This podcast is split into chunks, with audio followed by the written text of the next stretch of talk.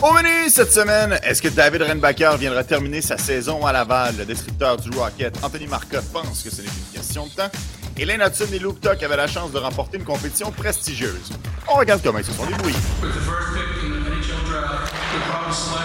Le podcast La Relève. C'est un podcast de sport. 15 février 2024, en ce lendemain de Saint-Valentin.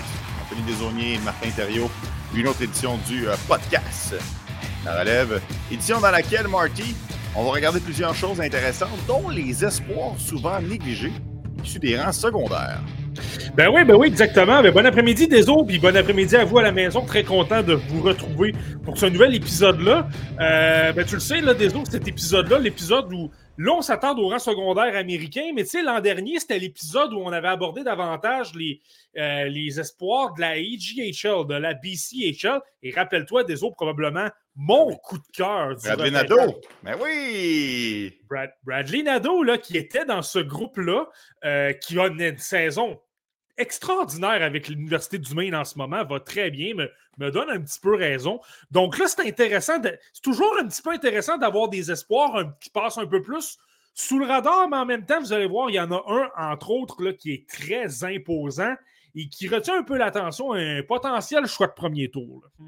Ça va être intéressant à surveiller Marty, puis on se souvient dans les dernières années, notamment Casey Middlestad qui était sorti euh, de ce programme-là. Donc, ça arrive, là, des joueurs de. C'est pas juste des joueurs de fin de repêchage, il y a des joueurs quand même avec beaucoup de talent euh, qui ils sont issus du euh, programme des rangs secondaires. On va revenir un petit peu plus tard parce que j'aimerais ça, Marty, t'amener sur un sujet au préalable.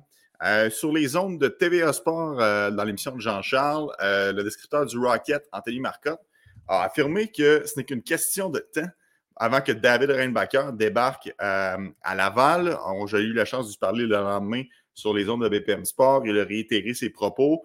Euh, pour lui, ce serait mieux pour son développement de s'amener avec le Rocket. Ce pas les opportunités qui manquent. Ce serait une, une bonne chose pour l'organisation de voir où est-ce que le, le joyau, le défenseur vraiment prisé du Canadien est rendu dans son développement.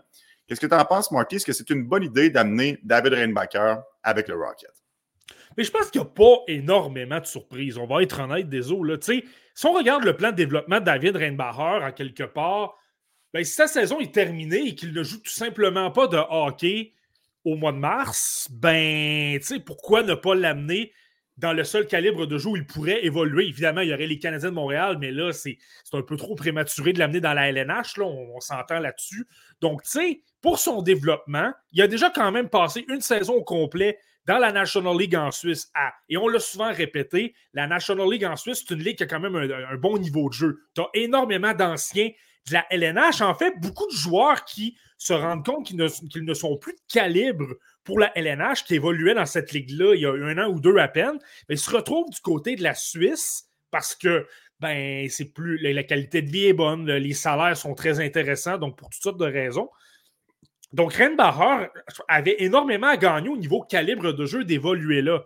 Là, sa saison se termine. De toute façon, il est chez lui. Il n'a rien d'autre vraiment à faire. Puis on a souvent dit à quel point aussi la National League, le calibre, ressemblait un petit peu à celui de la Ligue américaine, justement. Donc, je pense que c'est, tout à fait logique. Ça va tout à fait avec le plan, j'ai l'impression, du moins, là, le plan que les Canadiens ont probablement fixé à David Reinbacher de l'amener dans un calibre qui va pas se ressembler parce qu'ils disons que c'est un peu plus physique, il y a beaucoup de.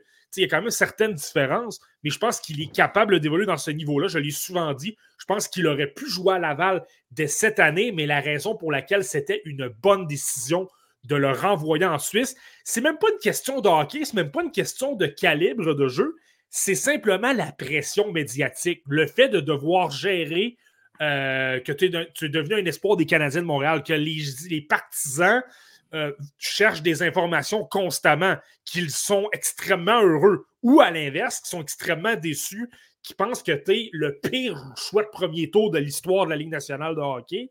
Donc, pour toutes ces raisons-là, pour qu'il s'habitue à devenir un joueur des Canadiens de Montréal, c'était très bon. A passé un an au complet en Suisse. Là, maintenant, tu peux l'amener, pas à Montréal, mais à Laval. Euh, déjà, ça va être l'étape euh, supérieure à franchir pour lui.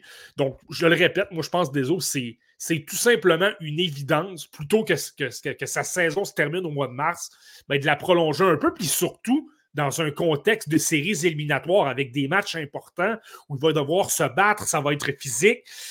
ça, c'est un élément également qui ne s'achète pas énormément. Ouais, je trouve ça le fun, Marty. Euh, que tu reparles de cette pression médiatique-là et qu'on avait voulu un peu le protéger en l'envoyant du côté de la Suisse. Puis je vais faire l'avocat du diable ici parce que je suis d'accord avec toi que c'est une bonne chose de l'envoyer à Laval. Il va débarquer à Laval si jamais il débarque. Dans une saison où il a changé trois fois d'entraîneur-chef, euh, qui a eu des blessures, qui a eu des hauts et des bas, il va débarquer en pleine course aux séries éliminatoires dans une ligue qui a atteint sa dernière vitesse, dans une ligue que le rythme a augmenté parce qu'on est en pleine course aux séries éliminatoires. Est-ce que c'est pas justement difficile comme condition pour David Renbacker de donner ses premiers coups de patin professionnels du côté de l'Amérique du Nord? Ben, la... Je ne penserais pas des autres la, réalité, c'est que s'il n'avait pas joué de match, s'il avait été un, mois ou deux sans, jouer du hockey, là, tu l'amènes dans un contexte de séries éliminatoires où, tu l'as dit, l'exécution est là, ça va très rapidement. C'est extrêmement physique aussi. On, on le dit souvent à quel point la Ligue américaine, c'est probablement une ligue qui est plus physique même que la LNH parce que tu as beaucoup de joueurs qui, qui ralentissent au niveau vitesse, au niveau exécution, mais qui demeure extrêmement robuste, extrêmement. Et tu as des équipes également qui se prennent des, des durs à cuire pour être capable de vendre, de vendre des billets. Ça demeure une réalité dans la Ligue américaine. Donc, je pense que pour toutes ces raisons-là, évidemment que c'est un défi. Mais de, de, l'autre côté, là, c'est ça. Moi, je pense que c'est vraiment une. Euh, je pense qu'il n'y a, a, pas de problème pour lui au niveau euh, du rythme de jeu. Au moins, c'est qu'il a joué une saison au complet. Et je le répète, oui, c'est pas la même chose. Oui, la patinoire est, plus petite euh, et les dimensions ne sont pas les mêmes nécessairement entre la Ligue américaine et la National League suisse mais en même temps, il a été en mesure de jouer du hockey et quand même de bon calibre. Donc, euh, non, je ne suis pas euh, vraiment pas inquiet par rapport à ça. Non, je comprends. C'est juste que je me dis, tu sais, si on a voulu le protéger de la pression médiatique, puis qu'il débarque, puis que ça ne se passe pas nécessairement bien pour différents facteurs, est-ce que les gens ne vont pas être rapides à, appuyer sur la gâchette? C'est là où est-ce que je me pose des questions. Puis ça revient un peu aux commentaires de Chuck présentement. Hudson, Reinbacker, Engstrom, tous en série avec le Rocket de Laval. C'est sûr que c'est très bien parce que ce sont des prospects, des espoirs de haut niveau, mais au niveau de la chimie, c'est pas idéal non plus, Marty. Ça va pas être évident quand même de, naviguer à travers tout ça pour Jean-François Hull pour voir comment est-ce qu'il est, est capable de composer avec une panoplie de nouveaux défenseurs, des défenseurs que tout le monde veut bien voir performer parce que le Canadien de Montréal a dépensé des hauts choix repêchage sur eux ça risque d'être tout un casse-tête dans les prochaines semaines pour Jean-François Hull. Ben, c'est un casse-tête, oui et non. Là, on le regarde en ce moment du côté euh, de Laval. Euh, il y a énormément de blessures. Présentement, on est en train d'aller chercher des ressources du côté des Lions Trois-Rivières. Et là, même à Trois-Rivières, ça commence à être assez mince. C'est, c'est pas une situation qui est facile. Tu as des blessés à Montréal, tu as des blessés à Laval. Et là, ça fait en sorte que. Puis c'est drôle hein, de voir à quel point des autres, parfois, ça change vite dans le monde du hockey. Souviens-toi, qu'est-ce qu'on disait au mois d'octobre avec les William Trudeau, les euh, Nicolas Baudin qui était avec l'organisation à l'époque. Mathias Starlinder. Euh, à quel point on disait, bon, il y a trop de, de, joueurs et est-ce qu'on devrait, ne devrait pas faire de la place parce qu'il y a trop de joueurs au même endroit? C'est pas évident. Là, on se retrouve quelques mois plus tard et là, et là on manque de joueurs. Donc, ça, c'est quelque chose à considérer. Mais bon, pour revenir à la situation de ces espoirs-là, moi, Lane Hudson, je pense, et Anthony Marcotte l'a mentionné là, à juste titre, je pense que Lane Hudson, je l'écarterais de ce scénario-là. Je ne pense pas qu'il va jouer à Laval. Je pense que le scénario, puis encore là, j'amène une hypothèse parce que lui-même l'a souligné cette saison, euh, plutôt cette saison, Lane Hudson, ce qui pourrait demeurer une troisième saison à Boston University? Moi, je pense qu'il est, il, est mûr pour un nouveau défi pour les rangs professionnels, mais il a laissé planer le doute quant à la possibilité de vouloir jouer avec, euh, avec, euh, avec Cole Hudson, avec son frère. Donc, avoir une occasion de jouer, ben, non seulement avec Cole, mais avec Quinn. Là, lui, c'est déjà le cas, mais d'avoir les trois frères ensemble. Euh, mais bon, tout ça pour dire que Lane Hudson, si tu veux le convaincre, encore une fois, c'est un espoir de la NCA, tu veux lui donner un bonbon, tu veux le rendre à l'aise et tout ça, moi, je pense que c'est à peu près garanti qu'on va lui donner des matchs à Montréal. On va tenter de l'amener dans un contexte Ligue nationale. Et là, ben, de cette façon-là, premièrement, tu brûles une première année de contrat. Et deuxièmement, ben, ça fait en sorte qu'il ne peut pas vraiment jouer dans les séries de la, Ligue américaine. Donc, euh, moi, j'ai vraiment. Donc, j'écarterai Hudson. Là, par la suite, tu peux amener Reinbacher et peut-être également un, Adam Engstrom. Mais tu sais, la, situation aussi, c'est que dans les dernières semaines, j'ai parlé de Nicolas Baudin qui là est parti du côté de l'Europe. Il y a beaucoup plus de place. Donc, ça laisse un peu plus de. Euh, ben, d'espace aux jeunes. Puis il y a quand même des vétérans aussi. Je pense à, à Toby Paquette-Bisson, qui est dans le portrait. Euh, moi, j'ai pas, moi, je vois aucun mal à ça. C'est simplement d'avoir du contexte du jeu compétitif, euh, beaucoup d'exécution, euh, de, voir les, vétérans, comment ils se préparent aussi, euh, comment ils sont réglés au quart de tour pour affronter de, gros adversaires et tout ça. Puis, sais-tu quoi, des autres, je parle, là, je, là, je parle surtout d'Adam Engstrom. S'il dispute pas de match au final. Tu sais, je te rappelle, il y a deux ans, là, lorsque les, le Rocket de Laval s'est rendu très loin en série, qu'on avait Joshua Roy et Riley Kidney. Roy avait disputé un match, Kidney n'en a pas disputé. Mais ça demeure simplement bon d'être dans l'entourage de l'équipe pour, euh, ben, premièrement, t'habituer avec tes coéquipiers, les connaître, connaître leurs habitudes, connaître leur, euh, ben, ça, leur tendance et tout ça. L'Amérique du Nord aussi par rapport à la, Suisse, c'est deux choses complètement différentes. Absolument. Il faut s'habituer vraiment avec la culture aussi. Justement, s'habituer avec des Ontariens, des Américains. On, on le sous-estime énormément, mais pour beaucoup d'Européens, cet aspect-là, il est très difficile. Il y a plein de joueurs peux te donner un exemple. Magnus Nugren, là, je, te, je te ramène un nom euh, sorti des boulamites un peu. C'est un ancien bel espoir des Canadiens. Il s'est amené, euh, amené au Canada et n'a jamais été capable de s'habituer à la vie nord-américaine. Donc, pas simplement au rythme de jeu, à la vie nord-américaine. Donc, tu sais, ça, c'est à considérer. Donc, doit, donc, doit s'habituer à ça. Donc, même si, par exemple, un Engstrom ne dispute aucun match, le simple fait d'être dans l'entourage de l'équipe et voir comment ça se passe, moi, je pense qu'il n'y a, que du positif à, à soutirer de ça. Marty, je veux t'amener sur euh, Lane Hudson, puis je suis content que tu sois un partisan du Wild parce que c'est une situation que le Wild a vécue dans les dernières années. Hmm. Euh, la situation salariale de Zach Parisé et de Ryan Souter qui ont suivi leur rachat de contrat fait en sorte que le Wild, encore à ce jour, est impacté d'à peu près quoi, Marty? 14,5 millions d'argent sur euh, le plafond, puis c'est encore le cas pour l'année prochaine. Ce qui a fait en sorte que Bill Guérin a dû naviguer avec les Marco Rossi de ce monde pour ne pas brûler leur contrat trop rapidement pour que ce soit encore des contrats d'entrée au moment que cet argent-là soit impacté sur la masse salariale. Tu t'en souviens, Marty? Euh, clairement, on a pensé à nos affaires avant de les ramener dans la Ligue nationale. Est-ce que Lane Hudson, considérant que Brendan Gallagher reste encore trois ans à son contrat à 6,5 millions, que des Josh Anderson, qui a quand même des contrats assez lourds, qui n'iront pas en s'améliorant chez le Canadien, ça ne pourrait pas faire en sorte que Kent Hughes se dise Je brûle pas une année de contrat à Lane Hudson cette année pour qu'il ait trois ans de contrat à 900 000 à partir de 2024-2025, soit l'automne prochain, et que ce contrat-là s'échelonne sur les trois dernières saisons de Gallagher. Penses-tu que c'est quelque chose de réaliste?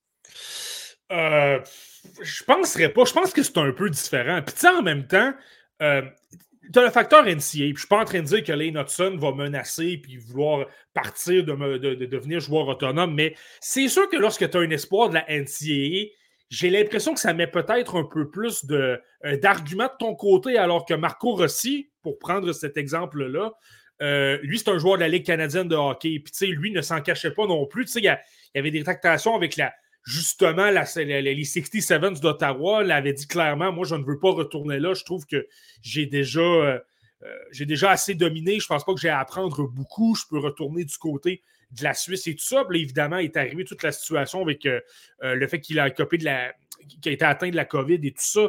Mais donc, je pense que, premièrement, là-dessus, je pense que c'est un peu différent. Et là, deuxièmement, parce que tu parles de l'exemple du Wild, là, Bill Guérin a pris une décision. Il les a racheté les contrats. Là, à partir de ce moment-là, tu vis ou tu meurs avec ta décision. Et là, ben, on le voit en ce moment, c'est une équipe qui ne participe pas aux séries et qui manque clairement de profondeur parce qu'on a 14 millions qui ne sert à rien sur la masse salariale. Euh, ben là, c'est ça. Je pense que tu vis ou tu meurs avec. Donc là, à partir de ce moment-là, ben là, tu as des décisions à prendre. Tu t'analyses ta formation, tu analyses qu'est-ce que tu peux euh, réaliser, tout ça. Et là, tu regardes Marco Rossi, tu dis, bon, ben, je vais attendre au moins un an, je vais repousser un peu son contrat, euh, je, vais, en anglais, on va dire slider. je, vais, je vais repousser un peu le contrat pour qu'il commence vraiment son année de 20 ans. Et là, ben, je vais m'acheter du temps. Euh, là, les, Canadiens de Montréal ont un peu plus de jeu. Je ne suis pas en train de te dire que Brandon Gallagher va être échangé demain, mais ils ont cette possibilité-là. Il y a une possibilité qu'on, je ne sais pas, je ne suis pas dans les plans de Kent Hughes, mais est-ce qu'on peut donner quelque chose en plus de Gallagher pour se débarrasser du contrat? Euh, est-ce que c'est le cas avec, avec Andrew? là, je dis n'importe quoi, mais c'est dans le sens que Kent Hughes a du jeu. Il a plein de possibilités devant lui. Puis à quelque part aussi, euh, je sais que Josh Anderson a une saison quand même difficile, Gallagher aussi. Ça demeure des joueurs présentement qui sont dans la formation. Puis je pense que la situation est différente aussi des autres. Le Wild, c'est une équipe qui se voyait parmi les euh, prétendantes à la Coupe Stanley, parmi les meilleures équipes il y a deux ou trois ans. Le Canadien de Montréal, présentement, il n'y a absolument rien qui presse. On, fait progresser les jeunes, on tente de les amener à progresser, à être meilleurs. Là, on voit le premier trio, ça va très bien. Donc, moi, je pense qu'il n'y a pas de presse pour l'instant non plus d'y de, aller avec une décision de précipiter quelque chose avec un Gallagher ou un Anderson. Puis, Gallagher, c'est le joueur qui a le plus d'ancienneté avec les Canadiens. Ça, je pense que c'est important. Puis Josh Anderson, c'est quelqu'un, tu le sens qu'il adore jouer à Montréal. Tu le sens qu'il a une fierté. Puis, tu sais, d'avoir un Ontarien, des joueurs d'ailleurs, qui ont une fierté de porter le bleu-blanc-rouge, je pense que ça a une signification aussi. Donc, je ne suis pas en train de te dire que je les garde à tout prix pour cette raison, ces raisons-là. Mais je pense que ça fait en sorte que pour toutes ces raisons-là, on n'est pas pressé de, réaliser quelque chose. Lorsqu'on va être prêt à se battre pour une Coupe Stanley, là, par contre, le, discours peut changer un peu. Ouais, je, suis semi en accord quand même parce que je comprends qu'on n'est pas pressé là, mais si on prend la décision là d'amener Lane Hudson à Montréal, c'est une décision qui va être impactée dans trois ans. Mhm. Donc, il faut quand même penser un peu à nos affaires. Mais pour le reste, ça va, on, est à la même place. Mais j'ai juste que j'ai l'impression que Ken Hughes doit quand même réfléchir. Est-ce que je brûle 900 000 Lane Hudson cette année puis que son contrat euh, va devoir être renégocié dans trois ans? En même temps, ça, c'est un couteau à double tranchant. Hein. Tu peux faire ça puis te dire, OK, parfait, je slide le contrat, je le commence plus tard. Mais finalement, il a son breakout year, il a son éclosion à sa dernière année de contrat si tu l'avais commencé un an plus tôt, ben, tu l'aurais signé moins cher, peut-être pendant quelques années. Les leçons breakout here, finalement, ça te coûte plus cher. Fait que, c'est, évidemment, c'est des choses qui peuvent avoir un certain impact, mais je trouve ça quand même intéressant de t'amener l'aspect contractuel de tout ça. Bon, excellent, Marty. Euh, ouais, j'écoute. petite parenthèse aussi par rapport à, cette comparaison-là. Tu sais, le Wild travaillait avec une fenêtre de 4 ans. Donc, on a racheté les contrats. Euh, on a racheté les contrats, donc on avait quatre, on avait quatre saisons restantes. Là, si Gallagher, on l'écoule, disons, dans deux ans, bien là, tu as deux années. Tu veux dire, on le rachète dans deux ans? Euh, supposons que tu le rachètes dans deux ans. Je pense que c'est un peu moins compliqué, là, dans le sens que euh, Lane Hudson va être encore sur son année d'entrée, mais supposons qu'il reste deux ans euh, ou, ou une ben là, ça te donne un peu plus de jeu. Tu es, moins pénalisé un petit peu que dans le cas du Wild. En tout cas, moi, c'est comme ça que je le vois. Ah, tu as raison. Tu as, 100% raison. On rachète Brendan Gallagher aujourd'hui. C'est sûr que l'impact est énorme parce qu'il reste trois ans son contrat. Mais tant et aussi longtemps que le Canadien de Montréal n'est pas dans une fenêtre pour compétitionner, il n'y a rien qui presse. On le rachète plus tard. La conséquence est moins grave. Hey, je trouve ça intéressant quand même. Deux commentaires. Jean-Maurice, Hudson, LNH, pas sûr qu'il est prêt. Puis euh, Chuck, moi, je veux voir Hudson se développer aux côtés de Reinbacker. Ça ne veut pas nécessairement dire que parce qu'il joue à Montréal cette année, il va forcément être dans le top 6 du Canadien de Montréal l'année prochaine, Marty. je prends par exemple un Sean Farrell l'année dernière qu'on a amené avec le Canadien, qu'on lui a fait goûter à la Ligue nationale. C'était dans un but de s'assurer ses services pour après ça qu'il se développe dans la Ligue américaine. Marty, je pense qu'on est à la même place. Il n'y a rien qui garantit que Lane va être dans la formation partante en octobre prochain. Ben, non seulement il n'y a rien qui garantit qu'il va être de la formation partante en octobre, mais moi, de ce que je vois, je pense que la seule option pour lui, c'est de jouer à Laval dès l'an prochain. Je vois encore, tu sais, tu le sais, les craintes que j'avais à son année de repêchage. Rappelle-toi, je l'avais 30e et je me sais, j'aimais ses qualités, mais je me suis toujours gardé une gêne. J'ai, jamais été la personne qui grimpait dans les rideaux en voyant Lane Hudson connaître du succès parce a deux aspects qui m'inquiétaient et ça continue de m'inquiéter. Son manque d'explosion, c'est encore quelque chose qui lui nuit. Ça fait en sorte que lorsqu'on on arrive en échec avant, que la pression s'amène un peu rapidement, et là, on voit qu'il tente de changer un peu son style. Il tente moins de, de, contrôler la rondelle et de, bouger très rapidement sur lui-même. Il tente de jouer un peu un style un peu plus simple. ben, ça fait en sorte qu'il commet des revirements, il, il donne des contre-attaques à l'équipe adverse, ça donne des chances de marquer. Et deuxièmement, ben, je le répète un peu, mais je pense que le jeu défensif de Lane Hudson, il, reste, un peu à, reste un peu à travailler dans tout ça. Donc, pour toutes ces raisons-là, je pense clairement, et puis le gabarit aussi, je pense que clairement, il n'est pas prêt présentement pour la LNH, pour les Canadiens de Montréal, mais il va avoir des matchs, comme Sean Farrell l'a eu l'an dernier, de lui donner un bonbon. Tu es un espoir de la NCAA, on va te convaincre de t'amener le plus, ben, pas, le plus rapidement parce que tu ne vas pas précipiter le développement, mais on va t'amener à Montréal euh, justement pour te donner un anan, pour dire que tu as joué un match dans la LNH, que tu as réalisé ton rêve. Puis à partir de l'an prochain, lorsqu'on va débarquer au, débarquer au camp d'entraînement et que tout le monde va se battre pour un poste, ben là, moi, j'ai l'impression qu'à un moment donné, Lane Hudson va montrer, à moins qu'il y ait un été incroyable d'entraînement et qu'il prenne 40 livres, ce qui n'arrivera pas. Mais donc là, peut-être de se dire, bon, ben, on va le renvoyer dans la Ligue américaine à Laval, travaille contre des joueurs plus robustes qui frappent énormément fort, qui vont te défier justement sur le point de vue échec avant, mais sans avoir trop de vitesse. Donc, ça va te donner euh, quelques secondes pour, euh, pour t'ajuster, pour développer ton jeu. Mais pour la LNH, je trouve que ce serait. Euh, ce sera un peu périlleux. Là. La, raison de l'amener à Montréal cette année, c'est simplement une question de bonbons. Parce que si j'avais le plein contrôle, clairement qu'il irait à Laval. mais c'est simplement que Lane Hudson est quand même un espoir de, de, haut. Peut-être pas un choix de premier tour, mais un espoir de haut niveau quand même. Oui, ça va être intéressant de voir Lane Hudson dans un camp d'entraînement du Canadien de Montréal. Je sais qu'il a fait quand même un, un camp de développement de recrues durant l'été. Mais euh, parce que la NCA, tu ne peux pas faire les camps d'entraînement, donc il n'avait pas eu la chance de faire ça euh, par le passé. Marty, petit dernier sujet avant qu'on enchaîne. Est-ce que, est que Engstrom est plus près que Lane Hudson selon toi? Euh, pour la raison, pour les deux raisons que j'ai mentionnées, le côté physique et le côté coup de patin, il ne euh, faut pas oublier que Adam Engstrom également, c'est un lead, donc théoriquement, il y a quelques mois de, de plus en âge que Lane Hudson. Je suis obligé d'admettre que présentement, oui, je pense qu'il est plus près de Montréal que Lane Hudson. Là, en même temps, Lane Hudson, disons qu'il a des qualités extrêmement intéressantes pour devenir un joueur euh, qui dirige ton avantage numérique, qui est capable d'amener euh, plein de points et tout ça. S'il est capable de s'amener à, un plein potentiel, ton joueur électrisant qui devient un spécialiste de l'avantage numérique au sein d'un top 4. Mais pour les bases, là, pour ce qui, ce qui t'assure de jouer dans la LNH, je trouve qu'Engstrom est, plus près parce que lui, son coup de patin, il n'y en a pas de problème. Il a une excellente explosion. Sa prise de décision est bonne aussi également. Il est capable d'accélérer très rapidement. Et ça fait en sorte qu'il est moins vulnérable à l'échec avant adverse. Puis le côté physique, ben, il est quand même 6 pieds 2 pouces. Donc, lorsque tu tentes de le frapper et tout ça, même, je te dirais, ça a toujours été une force dans son cas. Ça a toujours été quelqu'un de robuste et tout ça. Là.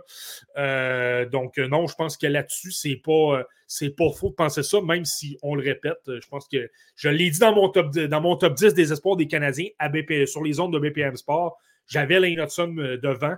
Je, je, le maintiens. Ça peut changer rapidement, mais je le maintiens parce que le, ce qu'a accompli les Hudson est, incroyable, mais sur ces aspects-là, oui, tu n'as pas le choix de dire que, que Engstrom euh, a, peut-être être un peu plus près parce que le côté gabarit vitesse, euh, c'est là. Mm. Sur son CV, Alain Hudson, on y retrouve euh, notamment les participations au Beanpot, cette compétition prestigieuse de la région de Boston.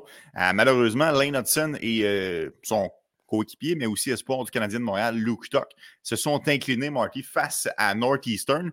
Hum, comment tu as trouvé leur performance de façon générale? J'ai vu passer tes tweets à cet effet-là, mais quand même, pourrais-tu nous résumer en, mots aujourd'hui? Qu'est-ce que tu as, hum, aimé de Hudson et de Luke Tuck? Ouais, ben, j'ai un peu de lancer le pot sur Lane Hudson. Là, maintenant, je vais lancer un peu de fleurs.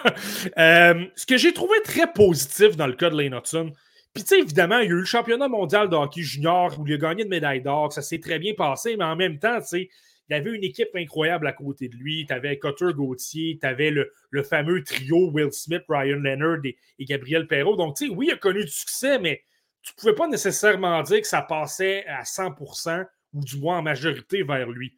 Là, ce que j'ai trouvé intéressant du Beanpot, euh, c'est que dans ce match-là, bon, ça n'a pas, pas nécessairement bien commencé. Je trouve que justement, tentait de trop en faire. Des revirements. Euh, le jeu offensif n'était pas nécessairement là. Des relances qui ne fonctionnaient pas ou il était intercepté. J'ai trouvé que c'était. Pas que c'était atroce, mais c'était un peu brouillon, je trouve. Pour, euh, ça a commencé de façon un peu brouillonne. Mais à partir de la fin de la deuxième période, il a réalisé un jeu qui est assez incroyable. A, coupé un jeu en zone neutre, a relancé très rapidement et a sauté dans l'attaque tout de suite, a foncé au filet, ça a fait en sorte qu'à 7 secondes de la fin de la deuxième période, euh, une bataille à un contre un devant, le joueur a été intelligent pour se, défaire du bâton, de la pression adverse, a trouvé une façon de marquer. Et à partir de ce moment-là, ce que j'ai trouvé intéressant, c'est que Lane Hudson, en troisième période, là, on a vu Lane Hudson qu'on connaît. Là, on a vu Lane Hudson qui appuyait l'attaque, qui était capable de transporter la rondelle, qui tentait d'être un ou deux joueurs en couverture pour obtenir plus de chances de marquer, pour se diriger au filet un peu plus. Euh, même en prolongation, bon, là, euh, le fameux Gunnar Wolf Fontaine a donné la victoire à Northeastern, mais même Lane Hudson a réalisé une, feinte euh, en tentant de passer la rondelle entre les patins d'un défenseur. Ça aurait pu fonctionner, ça a été une belle chance. Donc, tu sais, là, ce que moi, ce que j'ai aimé, puis tu le sais, tu le sais des autres, c'est pourquoi j'aime les matchs comme le Bean Pot c'est que quand ça compte, lorsque tu as besoin de faire le travail, d'aller marquer un gros but pour faire gagner ton équipe, ce que Lane Hudson m'a prouvé et ce que j'ai pas vu énormément de lui, même si ça fait trois ans maintenant que je le, même trouve même quatre que je l'observe, là, je pense qu'il m'a prouvé que lorsque ça, la pression augmente, lorsque tu veux aller chercher le gros but, le gros moment pour aider ton équipe, écoute, oui, Boston University a perdu, mais ce que Lane Hudson m'a montré, c'est que je pense que c'est quelqu'un justement qui va en donner un peu plus. C'est quelqu'un que tu veux de ton côté lorsque tu vas, vouloir euh, aller gagner un match. Ça, c'est des caractéristiques qu'on adore, Marquis, si on est partisan du Canadien de Montréal, parce qu'effectivement, des joueurs qui sont capables de faire la différence sur la patinoire, c'est pas donné à tout le monde. C'est une chose de performer euh, quand c'est un petit match tranquille du mardi. Ça en est une autre de performer lorsque c'est un match important et que la rencontre est sur la ligne. Donc, ça, c'est au moins une bonne nouvelle. Parle-moi donc un peu de Luke Talk. Ouais, Luke Tuck, ça a été un peu différent. Ce qu'il faut, faut, comprendre, c'est que l'entraîneur-chef de Boston University, Jay Pandolfo, donc l'ancien euh, joueur très défensif, des, euh, notamment des Devils du New Jersey, euh, a, brassé un peu, un peu la soupe. Sais, Luke Tuck, en général, évolue avec Macklin Celebrini. là, se retrouve sur un, autre trio. Donc, je pense que ça s'est bien passé. On a quand même vu que physiquement, il était très à l'aise encore, gagnait des bagarres et tout ça a trouvé une façon euh, de, créer euh, de l'attaque et tout ça. Donc, tu je pense que pour tous ces aspects-là, euh, ça a été extrêmement intéressant pour lui. maintenant, évidemment, le fait qu'il ne jouait pas nécessairement avec avec Celebrini, mais je pense que là, on, l'a peut-être moins vu en attaque. Donc, a créé quand même des occasions, a quand même fait circuler la rondelle et tout ça. quand même trouvé une façon de repérer des coéquipiers pour que comme a des chances de marquer. Mais ça a fait en sorte que c'est ça, j'ai trouvé que c'est. un peu plus timide. évidemment, c'est normal, là, un gars comme Macklin Celebrini, avec son support de rondelle, avec son intelligence, le fait qu'il va toujours être très bien placé pour te supporter, mais également te, remettre la rondelle, ça rend ça un peu plus simple. Donc euh, là, les, jouer avec Quinn Hudson et, Ryan Green, euh, c'est, sont des bons joueurs, mais c'est peut-être un peu différent. Donc, J'aime bien ce que j'ai vu. J'aime le côté physique et tout ça. Euh, évidemment, ce n'est pas la même catégorie de joueurs. Donc, je pense qu'en attaque, on, en a peut-être un, moins vu un peu. Ouais, c'est sûr, Marky, mais en même temps, Luke Tuck, pas né, euh, pas né hier, là, va avoir 22 ans au mois de mars. Mm. Ça me fait mal de dire ça, là, que 22 ans, je trouve ça vieux. Mais euh, bon, 22 ans euh, au mois de mars, mm. euh, c'est quand même un joueur qui doit être signé parce que sinon, son admissibilité, son éligibilité, son association avec les Canadiens de Montréal va prendre fin, va s'amener avec le Rocket de Laval. Je pense qu'on est en droit de demander à Luke d'amener un petit peu de substance. Là. Ouais, mais en même temps, Luke Tuck, ça n'a jamais été une machine offensive non plus. C'est pas quelqu'un qui marquait 50 buts avec le, programme américain des moins de 18 ans ou dans. Puis là, lui, c'était le programme des, c'était le programme américain, là, mais tu sais, dans la. USHL, exact. ou dans les rangs secondaires, peu importe. tu. La raison pour laquelle on l'a repêché, c'est que c'est quelqu'un qui est imposant devant le filet. C'est quelqu'un qui voit la vue du gardien de but, qui est physique, qui frappe et qui, oui, amène de l'attaque. Donc, tu sais, je me suis toujours posé la question est-ce que c'est quelqu'un qui peut aspirer à un deuxième ou un troisième trio? Là, j'ai tendance à me dire que c'est, c'est davantage trois, voire même quatrième trio. Je pense qu'il est capable d'accéder à un troisième trio, mais on peut oublier le, potentiel top 6. Mais donc, pour cette raison-là, là, ça va bien. Moi, je trouve qu'il y a une très bonne saison en ce moment. Je trouve qu'il amène plus de choses offensivement, mais en même temps, tu l'as dit, c'est normal. C'est un joueur de quatrième saison et de 21 ans. Là, tu es, en droit de t'attendre à ce que tu domines. Mais sinon, là, moi, je pense que c'est ça, ça demeure, ce ne sera jamais une vedette non plus. Je pense que c'est tout à fait correct. Puis, tu sais, je vais donner un exemple, et puis là, je laisse simplement au point de vue statistique, mais c'est un joueur que je connais bien aussi. Tu sais, Jordan Greenway, qui a également joué à Boston University, qui est pas mal un joueur de gros gabarit qui se place devant le filet, qui a même moins de coups de patin que Luke Tuck. C'est un peu le. Un peu la même chose que tu vas demander à un Jordan Greenway qu'à un Luke Tuck. Bien, évidemment, il a joué une saison de moins, mais tu sais, 35 points, 36 matchs, alors que c'était un, choix de deuxième tour. C'est quelqu'un qui avait une belle réputation à l'époque. Je me souviens qu'à l'époque, il y avait des gens qui le plaçaient comme un espoir de potentiel de premier tour euh, vers la fin, là, mais quand même. Euh, donc, je pense que le simple fait de voir Luke Tuck euh, s'améliorer tout ça, c'est pas, pas un désaveu non plus.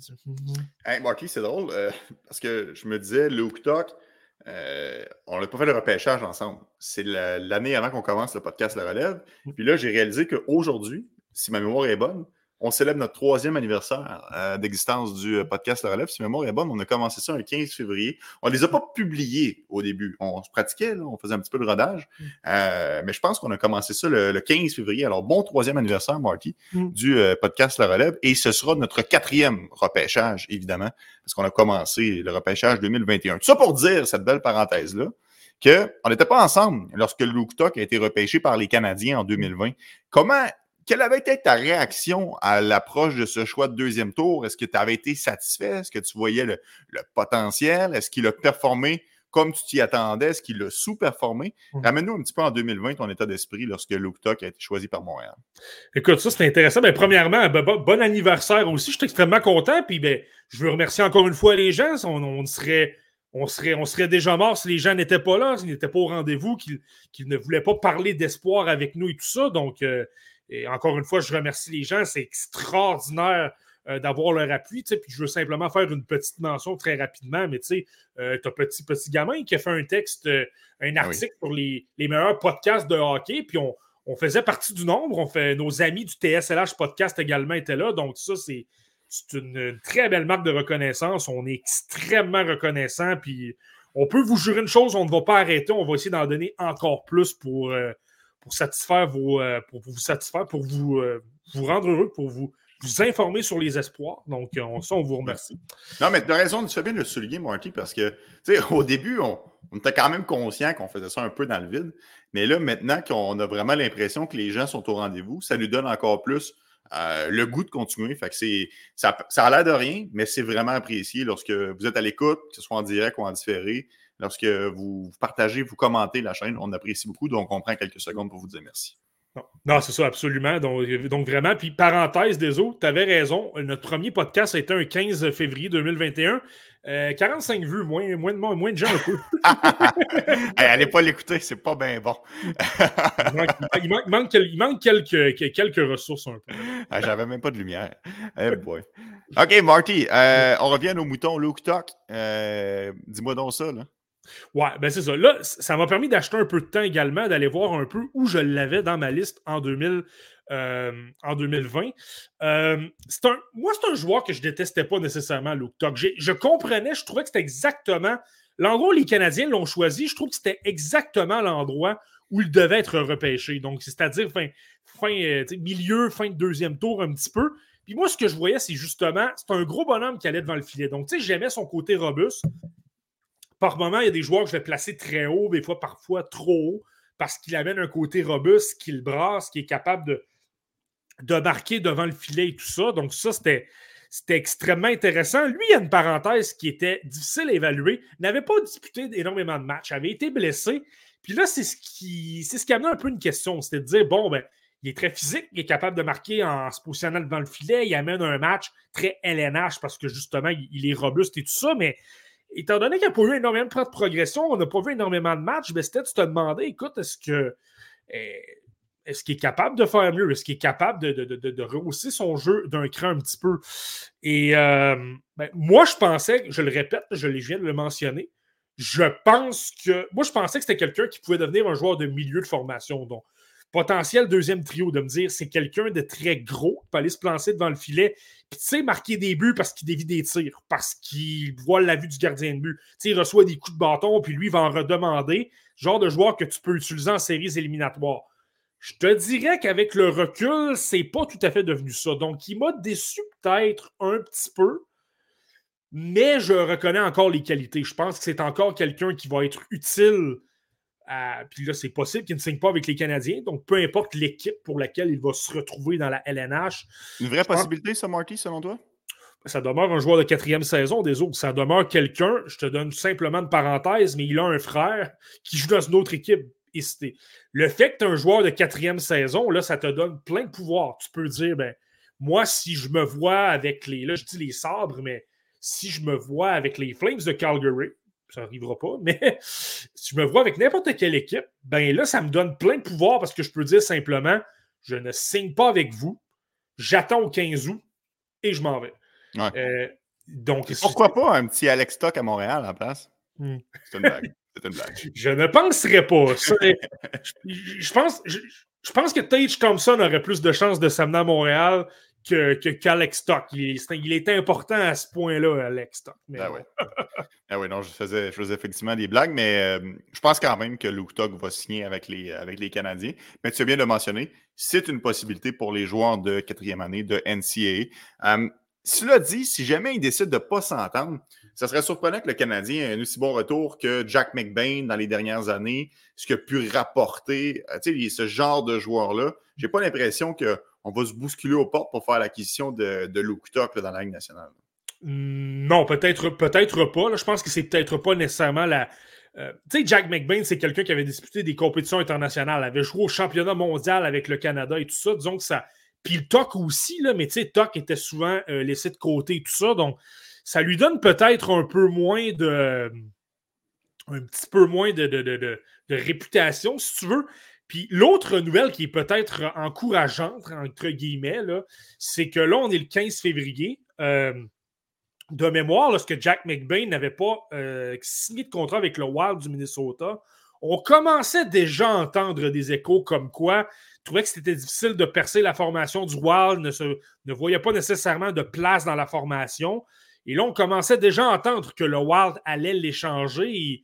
Si je ne me trompe pas, c'était arrivé vers la fin février. Alors que dans le cas de Luke Tox, il y a une bonne nouvelle. Et tu le sais qu'à Montréal, nos journalistes sont, très bons. On est capable d'aller chercher de l'information rapidement.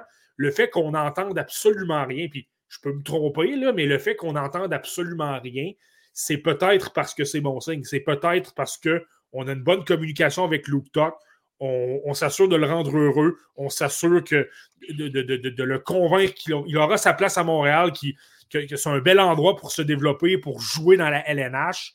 Et peut-être qu'on va s'entendre. Mais bon, là, je, je, m'avance, mais c'est ah peut-être le bon signe qu'on entendrait. Tu sais, pas de nouvelles, bonnes nouvelles. Je pense que c'est un mhm. peu ça. Ouais, un petit dernier, Marty, sur Luke Tuck. Euh, ça vient de Chuck. Est-ce que tu prends Jacky, Florian, pas, pas, pas, Harbert, mais Florian Jacky, ou Luke Tuck, c'était le choix entre les deux joueurs? Entre les deux, je vais avec Luke Tuck. Euh, je pense que le, juste là, j'ai mentionné qu'offensivement, il décevait un peu, mais en même temps, Luke Tuck a peut-être un peu plus de main autour du filet. C'est quelqu'un qui va aller se placer devant le gardien de but et est capable de se démarquer un petit peu plus. Là, je sais, puis c'est drôle parce qu'avec le compte de la Ligue canadienne de hockey en français, je, je dois, je dois publier des vidéos tous les jours sur Florian Jacquet dernièrement. ah, il est sur une séquence euh, incroyable quand même. Il va très bien. Écoute, euh, il y a des buts dans ses quatre derniers matchs. Euh, il y a 25. Maintenant, atteint les 25 buts dans la, dans la OHL. Il n'y a pas énormément de gens qui auraient prédit ça. Euh, mais la réalité dans le cas de Florian Jacquet, là, pour avoir observé, puis je n'ai pas regardé de match, mais j'ai vu les faits saillants. J'ai vu tous, les, tous ses buts parce que je les, ai tous publiés. Là. La façon qu'il marque souvent, Florian Jacquet, c'est pas compliqué. Il va au filet, il fait des vieux tirs, il récupère une rondelle libre. Tu sais, les, les c'est pas, c'est pas, c'est pas comment, c'est, c'est pas, la, pas, la, pas la qualité, c'est la quantité. C'est ça qui est intéressant dans son cas. Mais tout ça pour dire au niveau des mains, donc la touche de marqueur, comment être en mesure de battre des gardiens de but autour du filet, tout ça, des mains.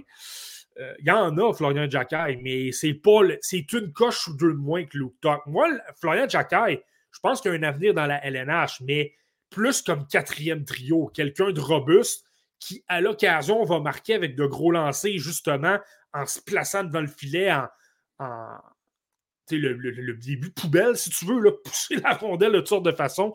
Euh, ça, c'est très bon. Alors que Luke Tuck, je pense qu'il y a peut-être peut un petit peu plus à offrir au niveau, euh, au, niveau, euh, au niveau offensif un petit peu. Là. Mais il ne faut pas perdre de vue aussi Florian Jacquet, c'est un overager. Hein. Il n'a pas été repêché en tant que 18 ans. Euh, il, il, a déjà 19. Là. Donc, il y a quand même ça à prendre en ligne de compte dans ces belles statistiques de la OHL. Il est comme draft plus tout au final. Ouais, puis, puis je te dirais même également, là, euh, il y a une très belle. On parle de Florian Jacquet parce que c'est un espoir des Canadiens, mais un de ses partenaires de trio, c'est Patrick Thomas, là, un, espoir des, des, Capitals de Washington je te dirais, lui, il a quand même une bonne vision de jeu. Il est capable de garder un peu la rondelle, euh, de lui acheter un peu de temps, d'acheter de l'espace. Puis, là, il, puis a ses mérites. Il, a accompli de très beaux jeux, capable de faire de bonnes passes aussi. Il a un bon tir. Mais Patrick Thomas, là, la chimie qu'il a avec cette, ce joueur-là, c'est pas à non plus. All right, Marky. Bon, assez parlé de Luke Tuck. Je ne pensais pas qu'on s'attarderait aussi euh, longtemps sur, sur, lui. Mais écoute, faisons longtemps qu'on n'avait pas parlé. C'est toujours intéressant de prendre des nouvelles des espoirs des Canadiens. Allons parler des espoirs qui ne sont pas encore repêchés, les espoirs des rangs secondaires.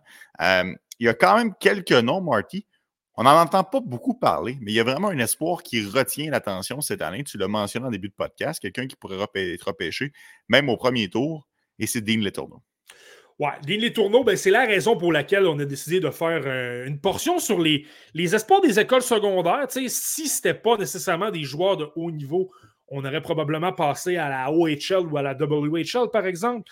Mais euh, dans le cas de Dean Les Tourneaux, bien évidemment, on n'a pas le choix d'en parler. Ben, premièrement, la centrale de recrutement de la LNH le place très haut. C'est quelqu'un qui est 20e en Amérique du Nord. Donc, si tu places 9 ou 10 joueurs de l'Europe dans cette liste-là, fais le calcul, la centrale le voit pas mal comme un, joueur potentiel de, de, de premier tour. Puis, je sais que ça peut faire mal à dire, mais il n'y a aucun joueur de la LHGMQ qui est classé plus haut que le Dean Les Tourneaux. Donc, ça, je pense que ça ne ment pas. Puis, par la suite, ben, tu viens de le mettre. J'attendais justement cette information-là. Ça s'en venait, ça s'en venait.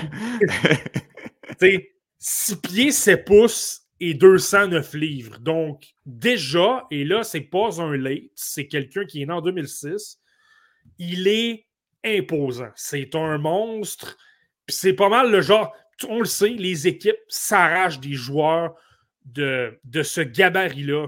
Et c'est pas simplement une question de gabarit. je veux dire, s'il était 6 pieds 7 pouces et qu'il il, n'avait pas de main, qu'il faisait simplement se planter devant le filet, qu'il n'y avait pas d'attaque, ce, serait un peu ordinaire. Mais là, lui, dans son cas, tu sais, c'est ça. Lui joue dans une école secondaire en Ontario qui s'appelle St. Andrews College. On en a parlé un peu l'an dernier parce que tu as un espoir des de l'Arizona, Jonathan Castagna, qui venait de, cette école secondaire-là. Euh, pour les mordus, là, ceux qui ont surveillé le camp des Canadiens de Montréal, le camp de développement l'été dernier, tu avais un défenseur qui s'appelait Francesco Delelce, qui avait joué un peu avec Logan Mayou, avait été très bon. Il venait également de, St. Andrews College. Mais tout ça pour dire que Dean Les Tourneaux, c'est quelqu'un qui est originaire de la région d'Ottawa, a obtenu 110 points en 49 matchs, donc 6 pieds 7 pouces. Donc, je comprends que c'est un joueur qui joue dans les rangs secondaires, mais là, en même temps, on a formé une espèce de ligue où tu as Shattuck St. Mary's, on va revenir sur Shattuck St. Mary's, mais euh, tu as Culver Academy, tu as quelques bonnes universités, euh, pas universités, mais d'écoles secondaires des États-Unis et St. Andrews College. C'est un, un niveau de jeu qui est un petit peu plus supérieur à ce qu'on voit habituellement dans les écoles secondaires. Donc là, obtient 110 points en 49 matchs dans des matchs contre euh, Chattock St. Mary's, l'un des matchs que j'observais obtenu 3 buts, une aide, là, été sensationnel. Et bien, c'est ça. Là, Dean Les Tourneaux, donc oui, il est très gros, mais là, en plus, ses qualités, c'est qu'il est extrêmement euh, bon défensivement. Moi, je trouve que sa compréhension du jeu est très bonne. C'est continuellement quelqu'un qui se replie. C'est continuellement quelqu'un qui travaille avec ses défenseurs J'ai lu une entrevue avec lui, il l'a même reconnu. Il dit la raison pour laquelle j'aime jouer au centre, parce que c'est un joueur de centre.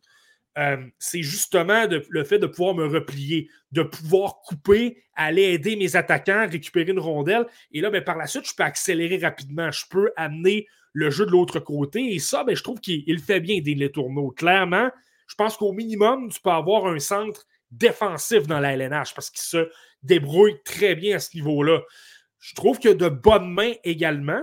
Euh, ça, c'est positif. Il y a un gros lancer sur réception aussi. Euh, peut-être pas la meilleure vision de jeu, par contre. il est capable de réaliser des, passes, capable de, de repérer des coéquipiers, mais c'est des prises de décision un peu plus simples. J'ai pas l'impression que dans la LNH, ou du moins dans les, dans les rangs supérieurs, ça peut devenir quelqu'un qui va commencer à alimenter tout le monde et qui va devenir un, un fabricant de jeu. Je pense que c'est peut-être plus quelqu'un qui a un potentiel de marqueur avec son tir, mais il peut également se diriger au filet. Évidemment, avec son gabarit, ça l'aide beaucoup se positionner devant le gardien de but devient extrêmement difficile à tasser, ça devient un avantage. Maintenant, les, deux aspects peut-être un peu plus négatifs, je parle que c'est un joueur de centre, mais au niveau des mises au jeu, il y a beaucoup de difficultés. C'est quelqu'un qui tente d'y aller avec son synchronisme, mais pas nécessairement de trucs comme euh, utiliser son corps pour bloquer le bâton ou l'adversaire ou des, des, des, petites tactiques de joueurs de centre où tu tentes de tricher un peu.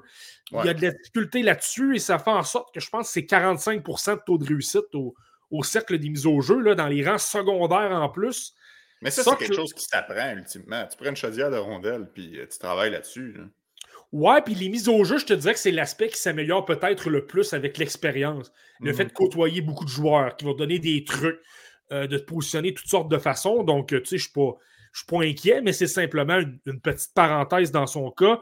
Et il frappe. Il est capable de, donner de bonnes mises en échec. Puis tu vois qu'il aime le jeu robuste. J'ai vu des mêlées, notamment contre Shattuck St. Mary's, où, où ça brassait. Il aimait ça. Mais en même temps, pour un joueur de 6 pieds, 7 pouces et 209 livres, je le trouve un petit peu faible. C'est arrivé par moment que je l'ai vu se retrouver au sol quand même rapidement. Je trouve que pour un gros joueur de cette stature-là, il n'est pas nécessairement puissant. Moi, la lecture que je peux faire, et là, évidemment, oui, il a joué deux matchs dans la USHL, c'était à l'aile en passant, mais je me demande s'il se retrouve dans la NCA, parce qu'il appartient, devrait jouer à Boston College, s'il n'améliore pas son côté physique, je pense que ça pourrait être un peu compliqué. Je pense qu'il va le faire. Euh, parce qu'à un moment donné, un joueur de cette, euh, cette taille-là, à un moment donné, tu t'attends à ce qu'il devienne très gros. Donc, je ne suis pas inquiet, mais c'est une petite parenthèse. Et je te dirais aussi, des autres, pour un joueur, encore une fois, de ce gabarit-là et qui a également de grandes jambes et qui est censé avoir des, foulées puissantes au niveau de son coup de patin, c'est laborieux. Il tendance à, ses enjambées sont très courtes, il n'y a pas énormément d'explosions. Ça, clairement, au mm. niveau de la technique, c'est un autre aspect qui doit travailler. Mais là, c'est là que c'est un peu un pari. Est-ce que ça ne fonctionnera pas? Parce qu'il ne va jamais comprendre? Ou à l'inverse, à un moment donné, il va vraiment travailler très fort sur sa technique de patinage et là, ça va devenir un monstre sur patin. C'est là que je pense que dès les tourneaux, là, ça devient un très gros. Euh, ça, devient ça devient un gros élément qui peut devenir un gros vol ou, ça va devenir un joueur extrêmement ordinaire parce que le coup de patin, euh, c'est vraiment la technique qui n'est pas bonne. Et là, c'est de savoir s'il va s'améliorer ou pas. Autrement dit, il y a l'étiquette de boom or bust. C'est un peu ça que tu veux me dire en, français. Ben, pas nécessairement, parce que moi, je pense que son plancher, je ne sais pas pourquoi je pense à ce joueur-là, mais tu sais, Radek Faxa des, euh, des Stars of Dallas, qui est très beau, qui, qui, est imposant, qui est physique, mais qui n'a pas nécessairement d'attaque. D'ailleurs, c'est un jeu de premier tour, là, Radek Faxa. Euh, donc, je pense qu'il est capable au minimum de devenir, je ne le compare pas, c'est pas exactement, pas exactement Radek Faxa, mais un peu cette chaise-là. Là, c'est de savoir est-ce qu'il est capable de devenir meilleur. Évidemment, le tir est là, les mains sont là, il y a d'excellentes mains, là, il manœuvre très, très, très bien, un gros niveau d'habileté. Donc là, c'est de savoir avec tous ces éléments-là, est-ce qu'il est capable de devenir euh, meilleur? Tu sais, je vois des commentaires avec Michael McCarron. Il a beaucoup plus de mains que Michael McCarron, quand même, qui lui euh, avait des mains dans le ciment. Je ne veux pas être, euh, je veux pas être rabat-joie, là, mais. Ouais. sérieux, c'est un peu normal que tout le monde ait cet effet post-traumatique de Michael McCarron, mais quand même, je vais te la poser la question, Marty. dans les dernières années, là, euh, pense à des Maverick Lamoureux, pense à des Eliane Bixel, pense à des Daniel Boot. Il y a quand même des gros bonhommes qui on, on est un peu surpris par le rang qu'ils sont sortis. C'est un peu comme si tu fais un repêchage avec tes chums au Québec autour de 2-3 bières, puis là, Nick Suzuki va sortir beaucoup plus haut qu'il devrait parce que c'est un joueur du Canadien. Tu comprends un peu la, comparaison? J'ai l'impression que les directeurs généraux verront un peu fou quand le gars fait 6-4 en montant. Il n'y a pas justement un piège à ce niveau-là d'aller repêcher un joueur trop haut parce qu'on est aveuglé par son, euh, par son gabarit. Puis est-ce que ça pourrait être le cas encore cette année, par, comme Dean Letourneau ou encore Anton Silayev qu'on parlait il n'y a pas si longtemps?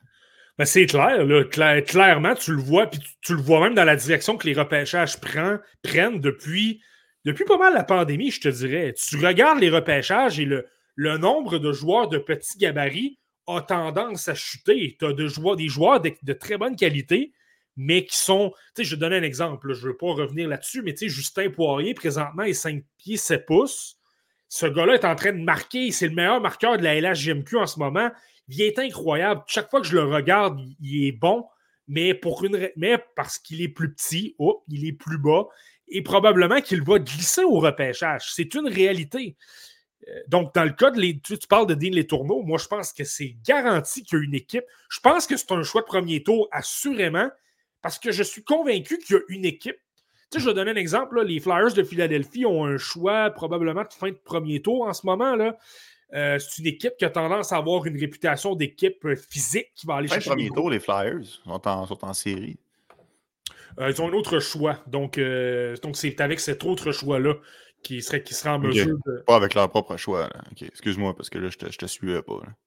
Non, c'est ça. Donc, euh, attends, je, vais, je, vais, aller voir. Là. Attends un peu, je, suis quasiment rendu. Ils, ont, ils ont le choix des Panthers de la Floride. Non, ils n'ont pas de choix de fin de premier tour. Mmh. Euh, mais c'est le choix des Panthers. C'est ça. C'est un, un, choix qui est quand même en série, donc fin, fin de premier tour. Ben ah oui, oui, oui, excuse-moi. Mais oui, ben oui. Ouais, c'est ça, c'est dans ce sens-là, de dire que le choix est peut-être davantage vers la fin du premier tour. Ben oui, mon erreur. c'est ça. mais, euh, mais donc, mais donc c'est un exemple que je te donne. Une équipe qui aime des joueurs un peu physiques qui, qui vont peut-être un peu brasser. Encore une fois, je le répète, s'il améliore sa, sa, force physique un petit peu, euh, ben là, c'est peut-être une équipe ça, qui, peut, euh, qui peut tomber amoureux un petit peu euh, d'un, d'un Dean Les Tourneaux. Là. Je te dis, avec ces qualités-là, là, évidemment, ce qui peut peut-être inquiéter un peu, c'est, bien ses statistiques, mais tu sais, de le faire dans les rangs secondaires, des équipes qui peuvent se dire, bon, écoute, je vais attendre de voir s'il peut amener des points au tableau dans un calibre de jeu supérieur. Donc, tu sais, s'il pouvait s'amener, par exemple, avec l'équipe canadienne au championnat mondial des moins de 18 ans, et que là, tu vois qu'il est dominant, qu'il a un point par match, là, je peux te garantir que là, je dis premier tour, mais ça peut peut-être même devenir un top 20 parce qu'il va rassurer énormément d'équipes. Mais c'est sûr que le fait que c'est un, joueur qui évolue dans les rangs secondaires, là, évidemment, tu n'as pas le choix de te poser la question et de te dire, ben, c'est bien qu'il domine comme ça, mais il est quand même 6 pieds 7 pouces et il joue. Euh, dans une école secondaire. Donc, c'est un peu normal que ce soit facile. Oui, exact. Euh, mais ça, c'est la beauté de la chose. Les joueurs qui sont issus de ces petits programmes-là, Bradley Nadeau en est un bon exemple, euh, Kel McCarr et GHL, ce pas, pas des programmes qui sont faciles à évoluer, mais ça peut être payant si jamais tu es capable de bien déceler le futur potentiel. Bon, Marty, euh, assez parlé de Dean Letourneau, on va poursuivre. Ah, Peut-être une petite parenthèse, j'ai oublié d'en parler là, ben, par rapport à Dean Letourneau et je trouve ça intéressant. J'ai parlé de ses mains. Je te dirais que c'était un peu. Il a mentionné un aspect intéressant dans une entrevue avec le, hockey, The Hockey News. Il a mentionné qu'il trouvait qu'il avait des problèmes au niveau de ses mains. Il disait à chaque fois que j'ai la rondelle un peu dans les patins et tout ça, euh, ma, longueur de bâton est peut-être un peu trop grande et je me fais me noter. Puis pour l'avoir observé, ça arrivait souvent. Là, tentait de manœuvrer le long de la ligne bleue, il y avait de la pression, puis il perdait pratiquement automatiquement la rondelle. Mais là, ce qu'il a, accompli comme geste, a coupé son bâton. Donc, il, il s'est mis à jouer à peu près vers le mois de janvier avec un bâton plus court, ce qui lui a permis ben, de pouvoir manœuvrer un peu plus, un peu plus là, proche de son mhm. corps. Et évidemment, là, est-ce que j'ai porté attention dû au fait que j'ai lu l'article? Probablement. Mais il y a vraiment une différence. Là, clairement, tu le vois que lorsque la rondelle est autour de lui, qui est en espace restreint, il est bien meilleur pour manœuvrer la rondelle. Il tente plus de jeu, il, il y a moins de pertes de rondelle.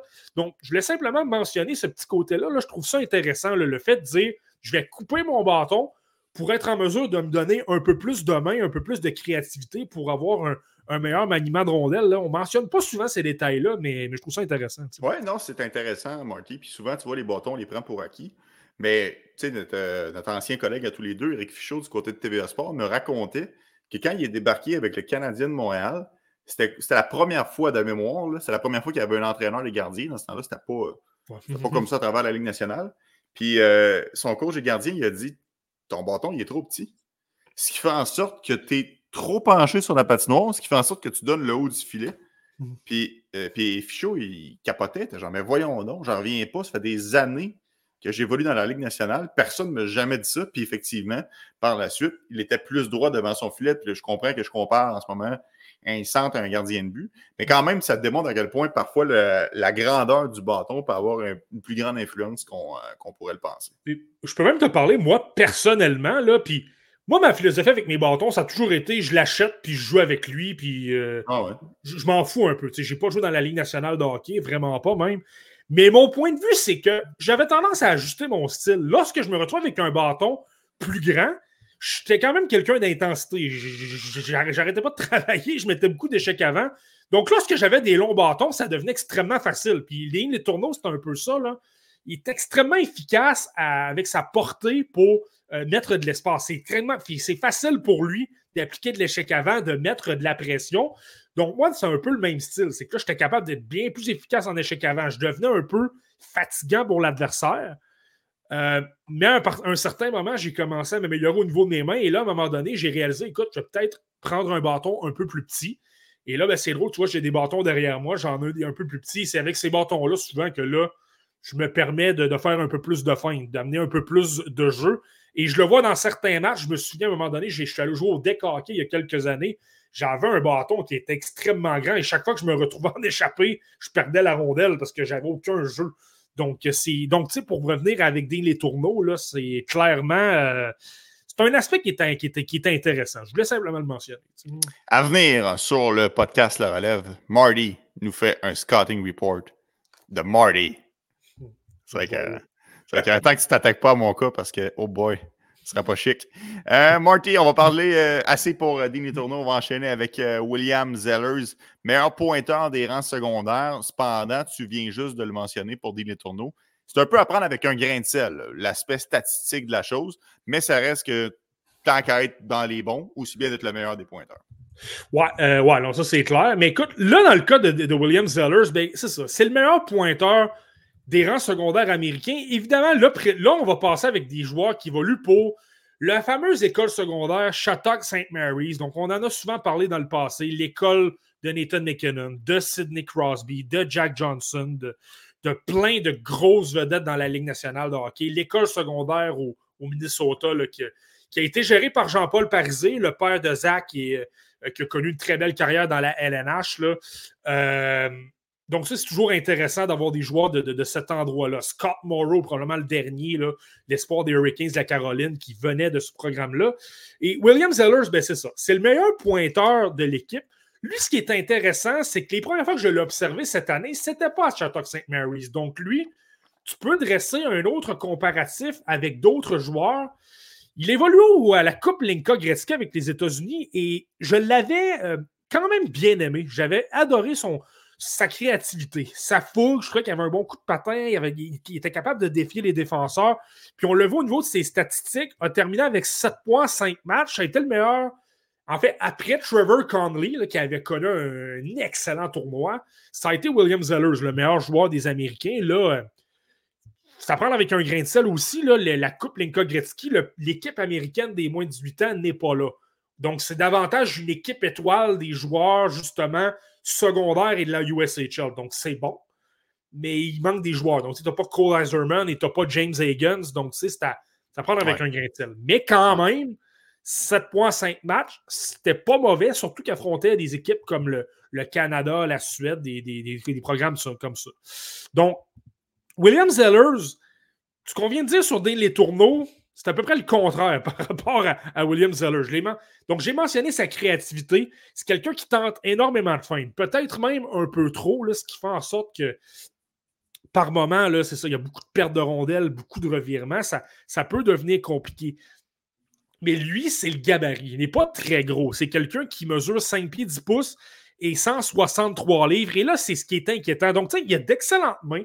Je trouve qu'il a une belle fougue. Il travaille très bien. Je trouve qu'il est quelqu'un qui va en échec avant. C'est quelqu'un qui n'a pas peur d'aller au filet. C'est quelqu'un qui n'a pas peur de marquer. De... C'est pas qu'il a un tir foudroyant, mais il est capable de tirer. Il est capable de passer. Je le trouve extrêmement talentueux au niveau offensif.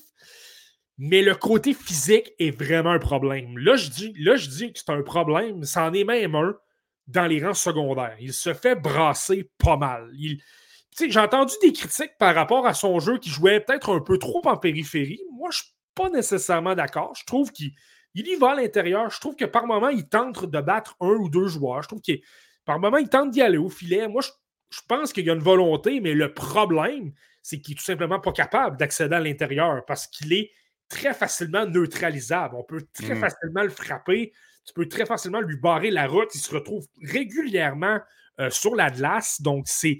Sur cet aspect-là, c'est un peu inquiétant. Même temps, c'est un 2006. qu'on note souvent avec les joueurs des écoles secondaires, tu as énormément de late, tu as énormément de joueurs de âgés euh, nés à l'automne 2005. Lui, c'est un 2006. Donc, évidemment, s'il prend de la force physique, ça va l'aider. Si tu l'amènes dans la LNH à disons 5 pieds, 11 pouces et 180 livres, c'est encore un peu petit, mais tu es capable de te débrouiller. Mais là, lui, dans son cas, c'est un peu ça. Déjà que dans les rangs secondaires, c'est compliqué physiquement.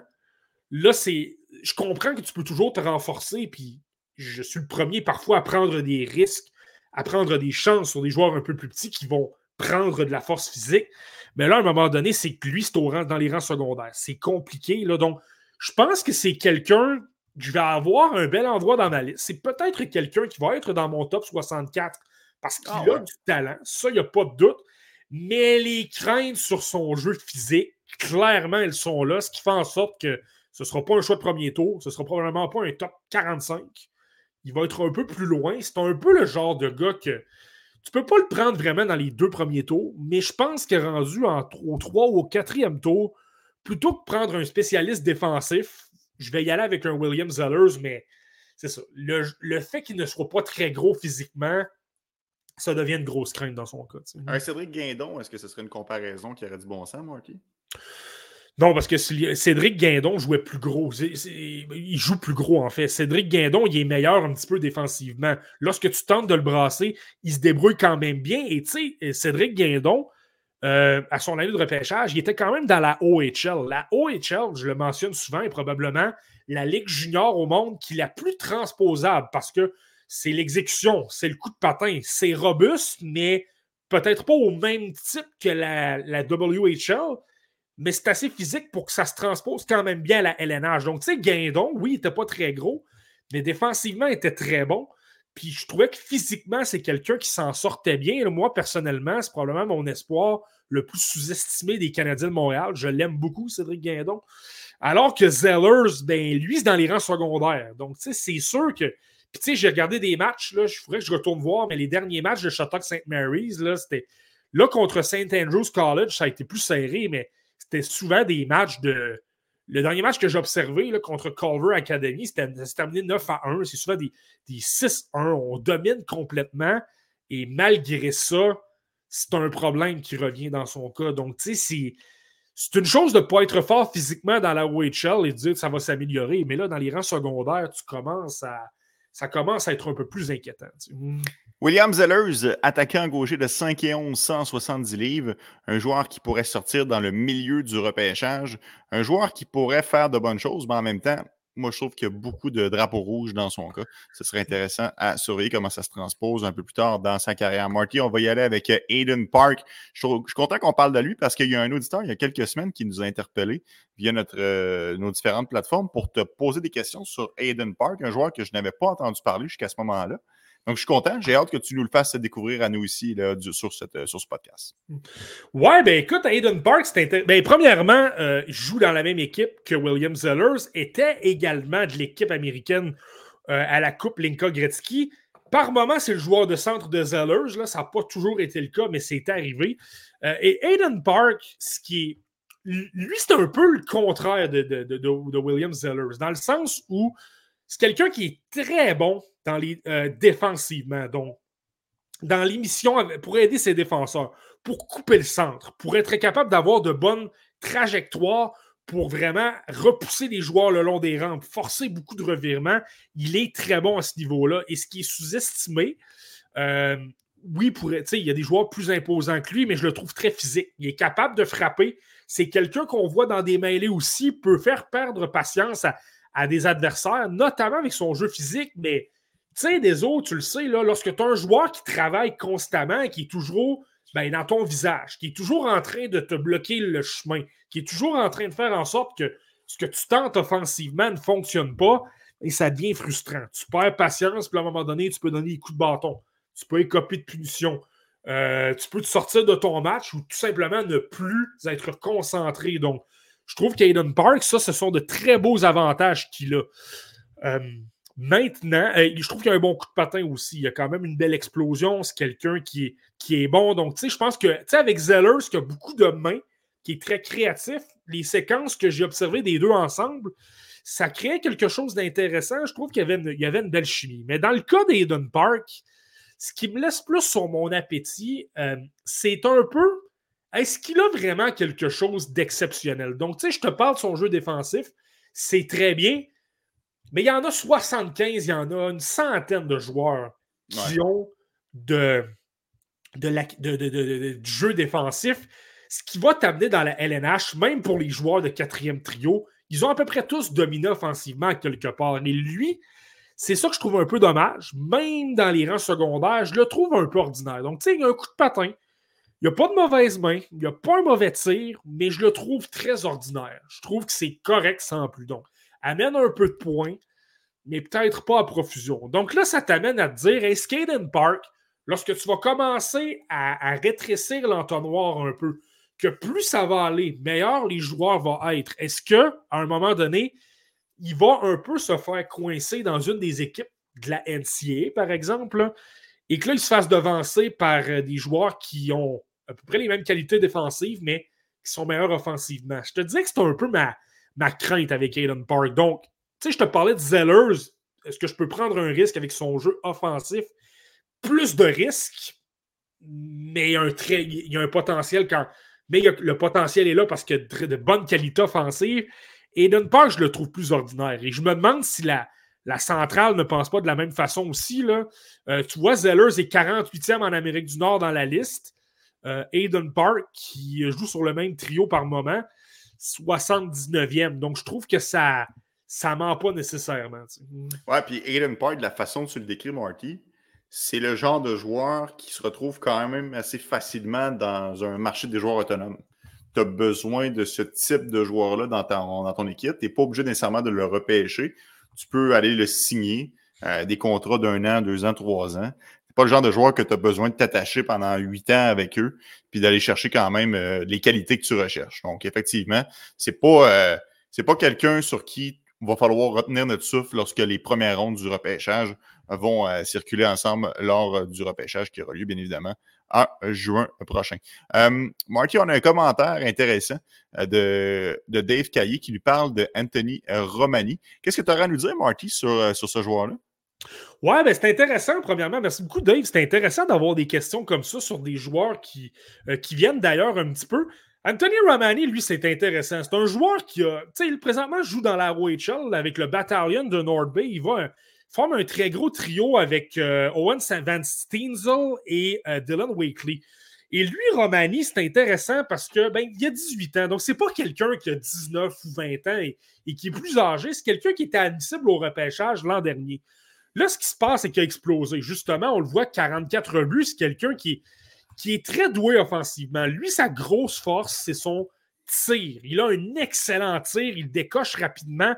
Tu vois que c'est un marqueur. Tu vois que c'est quelqu'un qui, aime créer de l'attaque. Tu sais, ça ment pas, l'an dernier, 43 points, 66 matchs. Cette année, en 51 matchs, donc 15 de moins, il a déjà 84 points et 44 buts. Dans le cas d'Anthony Romani, je pense qu'on doit le considérer, c'est carrément quelqu'un qui va être repêché vers le milieu du repêchage, je dirais. Donc, je trouve que c'est un excellent marqueur. C'est quelqu'un qui a un flair pour le filet. Ça, ça devient extrêmement intéressant. Je trouve qu'il il se fait un peu aider par ses partenaires de trio. Je trouve que c'est pas nécessairement le plus impliqué défensivement. C'est pas le joueur qui est le premier à se replier. C'est pas le joueur qui a le meilleur coup de patin non plus. Je trouve qu'il manque un peu d'explosion.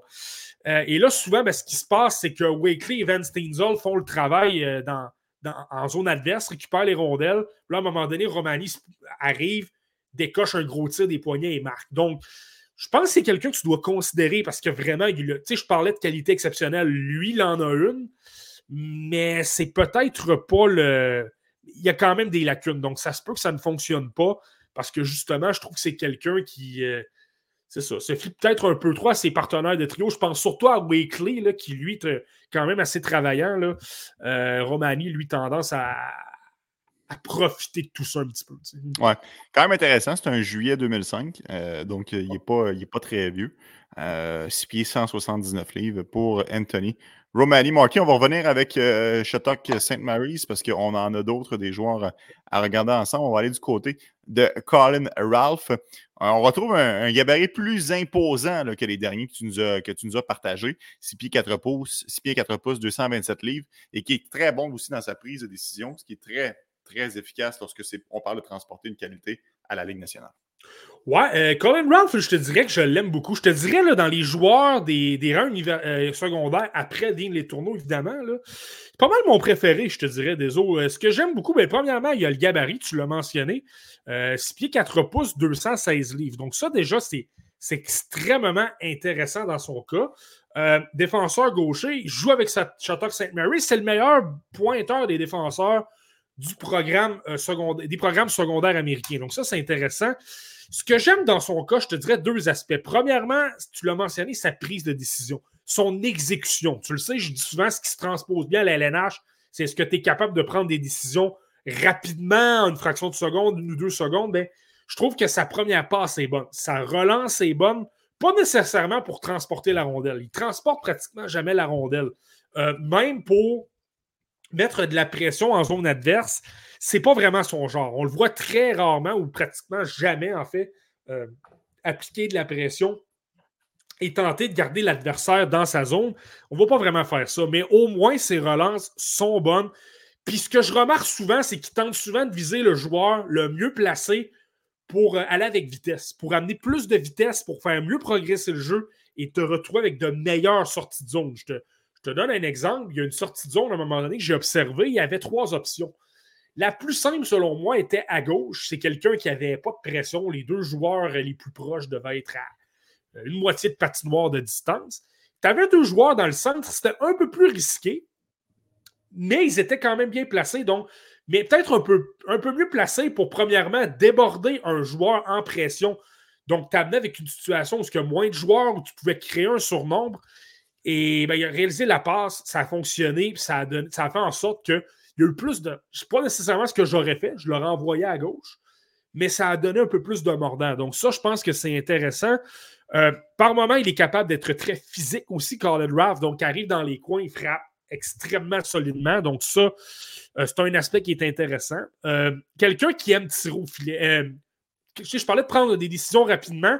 Donc, ce n'est pas nécessairement quelqu'un qui est en avantage numérique, qui passe son temps à, être extrêmement mobile et agile, à essayer de déjouer tout le monde, à devenir imprévisible en, bougeant les épaules, les, pieds pour euh, tenter de bouger les lignes de passe ou les lignes de tir. C'est pas son style. Lui, davantage, il tire. Il tire, il tire. C'est Je ne pense pas que ce soit un gars très offensif dans la LNH parce que justement, c'est une prise, c'est simple. Ouais, mais il n'y a rien de mal à ça, par contre. Absolument pas. Ça, c'est bien correct comme ça.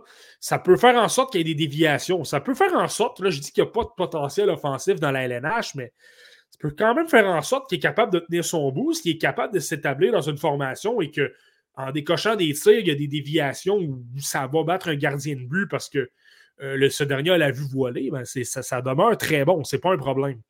Donc, je pense que sur ce côté-là, vous n'attendez pas nécessairement à quelqu'un d'explosif à la Zayn Parek, par exemple, pour, euh, euh, pour Colin Ralph, mais ça, c'est bien. Maintenant, je trouve que défensivement, par moment, il peut être un peu perdu. Donc, euh, il est physique, capable de tasser les joueurs devant le filet, mais par moment, s'il oublie quelqu'un, par exemple, il va, il, va, être aimanté par le porteur de la rondelle. Là, ça peut arriver qu'il laisse un joueur derrière lui ça donne des buts ou à l'occasion, même s'il y, a des, y a des relances rapides, ben là, lui, parfois, peut se faire prendre euh, parce que justement, il n'est pas nécessité. Je trouve qu'il y a peut-être un problème au niveau de son explosion. C'est peut-être pas le plus rapide, mais je trouve au moins que sa prise de décision avec la rondelle est quand même bonne, mais défensivement, c'est à surveiller. Donc, tu sais, je pense que ça devient un beau pari. Encore une fois, peut-être vers le, milieu du repêchage, quelqu'un qui, amène justement du talent en, relance, qui le gros, qui a un gros gabarit et tout ça. Je pense que défensivement et au niveau de son explosion, il y a quand même un, petit peu de travail à faire. ouais, quand il est sous pression, dans le fond, c'est là où est-ce qu'il prend les bonnes décisions, mais si ça va vite pour lui, un peu comme Là, je suis en train de comparer les joueurs, comprends-moi bien, mais tu me disais ça pour David Irichek. Là. ça allait bien défensivement, mais s'il y avait trop de, pression qui arrivait en même temps, il tournait un peu partout, puis il y avait de la misère à être capable de garder le focus. C'est un petit peu la même chose pour Colin Ruff à ce niveau-là, Marty? Ouais, exactement. Je pense que ça se compare un peu. Puis, tu sais, là, encore une fois, dans son cas, c'est pour ça que je peux pas te dire. Euh, tu sais, je l'aime, mais je peux pas dire non plus que ça va être quelqu'un pour le top 64. C'est peut-être quelqu'un qui va être tout juste évincé parce que, ben, ça demeure dans les rangs, je le répète, ça demeure dans les rangs secondaires. Il a montré de belles choses contre les tourneaux, contre St. Andrews College, contre, certains joueurs de qualité. Mais ça demeure, ça, ça demeure inquiétant. C'est un problème défensif en plus. Et là, ben, un peu comme dans le cas de Zellers, c'est un problème dans les rangs secondaires en plus. Ça devient, euh, ça devient un petit peu inquiétant, disons. Oui, effectivement. Ça, c'est sûr que c'est une chose de se faire dominer dans la Liga, mettons. Euh, de se faire dominer dans la SHA, mais là, de, d'être moins solide dans les rangs secondaires. Est-ce que, est que, ça veut dire, Marky, parce que là, ça fait quand même plusieurs joueurs que tu me dis, tu me les vends pas vraiment. Tu, tu me fais pas lever le poêle avec les derniers joueurs, on va se le dire, mais tu me dis quand même qu'on pourrait les retrouver la fin du top 64. Est-ce que ça veut dire que le repêchage 2024, une fois qu'on franchit le rang 50, la qualité diminue de façon euh, euh, de façon significative? Pas nécessairement. Je te dirais, moi je le dis souvent, je pense qu'à partir de 45 à 50, là, là les listes, tous, tous, les repêchages, ça revient avec des joueurs, tu prends des chances. Il y a des qualités, il y a des défauts. Moi, mon point d'avantage, c'est que tu as de grosses lacunes, mais tu as de belles qualités aussi, ce qui fait en sorte, là, c'est une question de préférence. Moi, ce que j'aime prendre vers la fin de mon top 64, sont des joueurs d'attaque. Ce sont des joueurs qui ont des qualités exceptionnelles, qui vont t'offrir du jeu sur lesquels tu peux peut-être miser justement le dire, ben, dans le cas de Ralph, hein, il a un bon gabarit. J'aime ses relances. J'aime sa prise de décision. Euh, je trouve qu'il est calme avec la rondelle. Je me demande si ça peut bien se transposer. il y a énormément de lacunes, mais je préfère peut-être miser sur un Colin Ralph qu'un joueur comme. Euh, euh, je ne sais pas quel exemple je pourrais te donner, mais tu sais, un joueur qui est peut-être un peu plus sûr, qui a des meilleures statistiques, mais que je regarde et je me dis, tu sais, je, je donne un exemple qui est très bon, qui a de grosses statistiques, mais j'ai de grosses interrogations par rapport à son coup de patin. Et là, et avec le gabarit qu'il a, euh, disons que ça fait peur un peu, c'est Alexander Zetterberg en Suède. Il va très bien. Il vient de, de disputer le tournoi des cinq nations euh, des États-Unis. Euh, aux États-Unis, il a été très bon. Mais il n'y a pas nécessairement d'explosion. Donc, au niveau des moins de 18 ans, ça va très bien parce que les joueurs sont plus petits, ont moins d'exécution, sont moins rapides, il y a moins de pression, c'est moins physique. Mais je me demande si lorsque la pression ne va pas augmenter, ça ne va pas devenir un peu plus compliqué. Euh, là, tu vois un gars comme Zetterberg, je l'ai loin. C'est pas quelqu'un sur qui je veux miser parce qu'il me fait peur. Tandis que Ralph, lui, je trouve qu'il a de belles. Il a le gabarit, je trouve qu'il est quand même calme et tout ça. Euh, et il y a quand même des points aussi. Donc, euh, c'est là que je te. Donc, quand je dis je vais peut-être l'avoir dans ces eaux-là, c'est pas une question de dire OK, le, repêchage est faible ou non.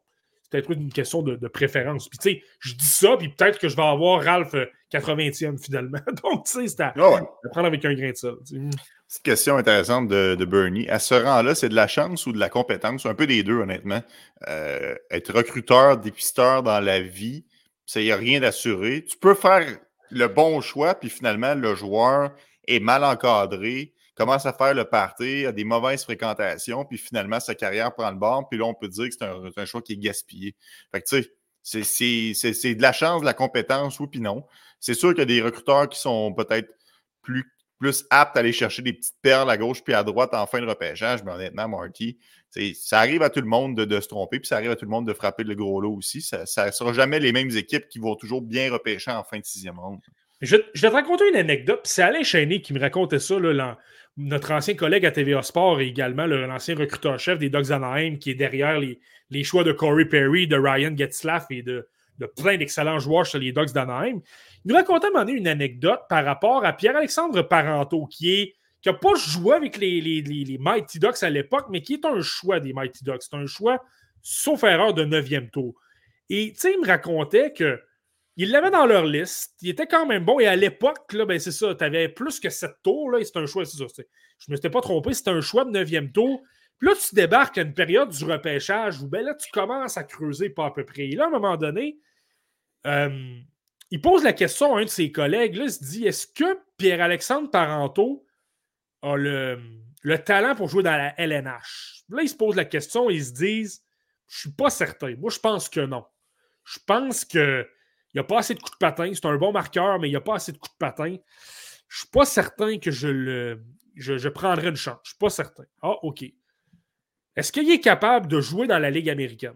Et là, ils se posent la question encore. Là, ils se disent Ouais, je pense que la Ligue américaine, c'est plus possible. Les joueurs sont moins bons, il y a moins de bonne, bonne lecture de jeu, c'est moins rapide. Donc, peut-être, et là, si Parento marque des buts, ben là, qui marque 25, 30, 35 buts, ben là, peut-être que ça va forcer un rappel.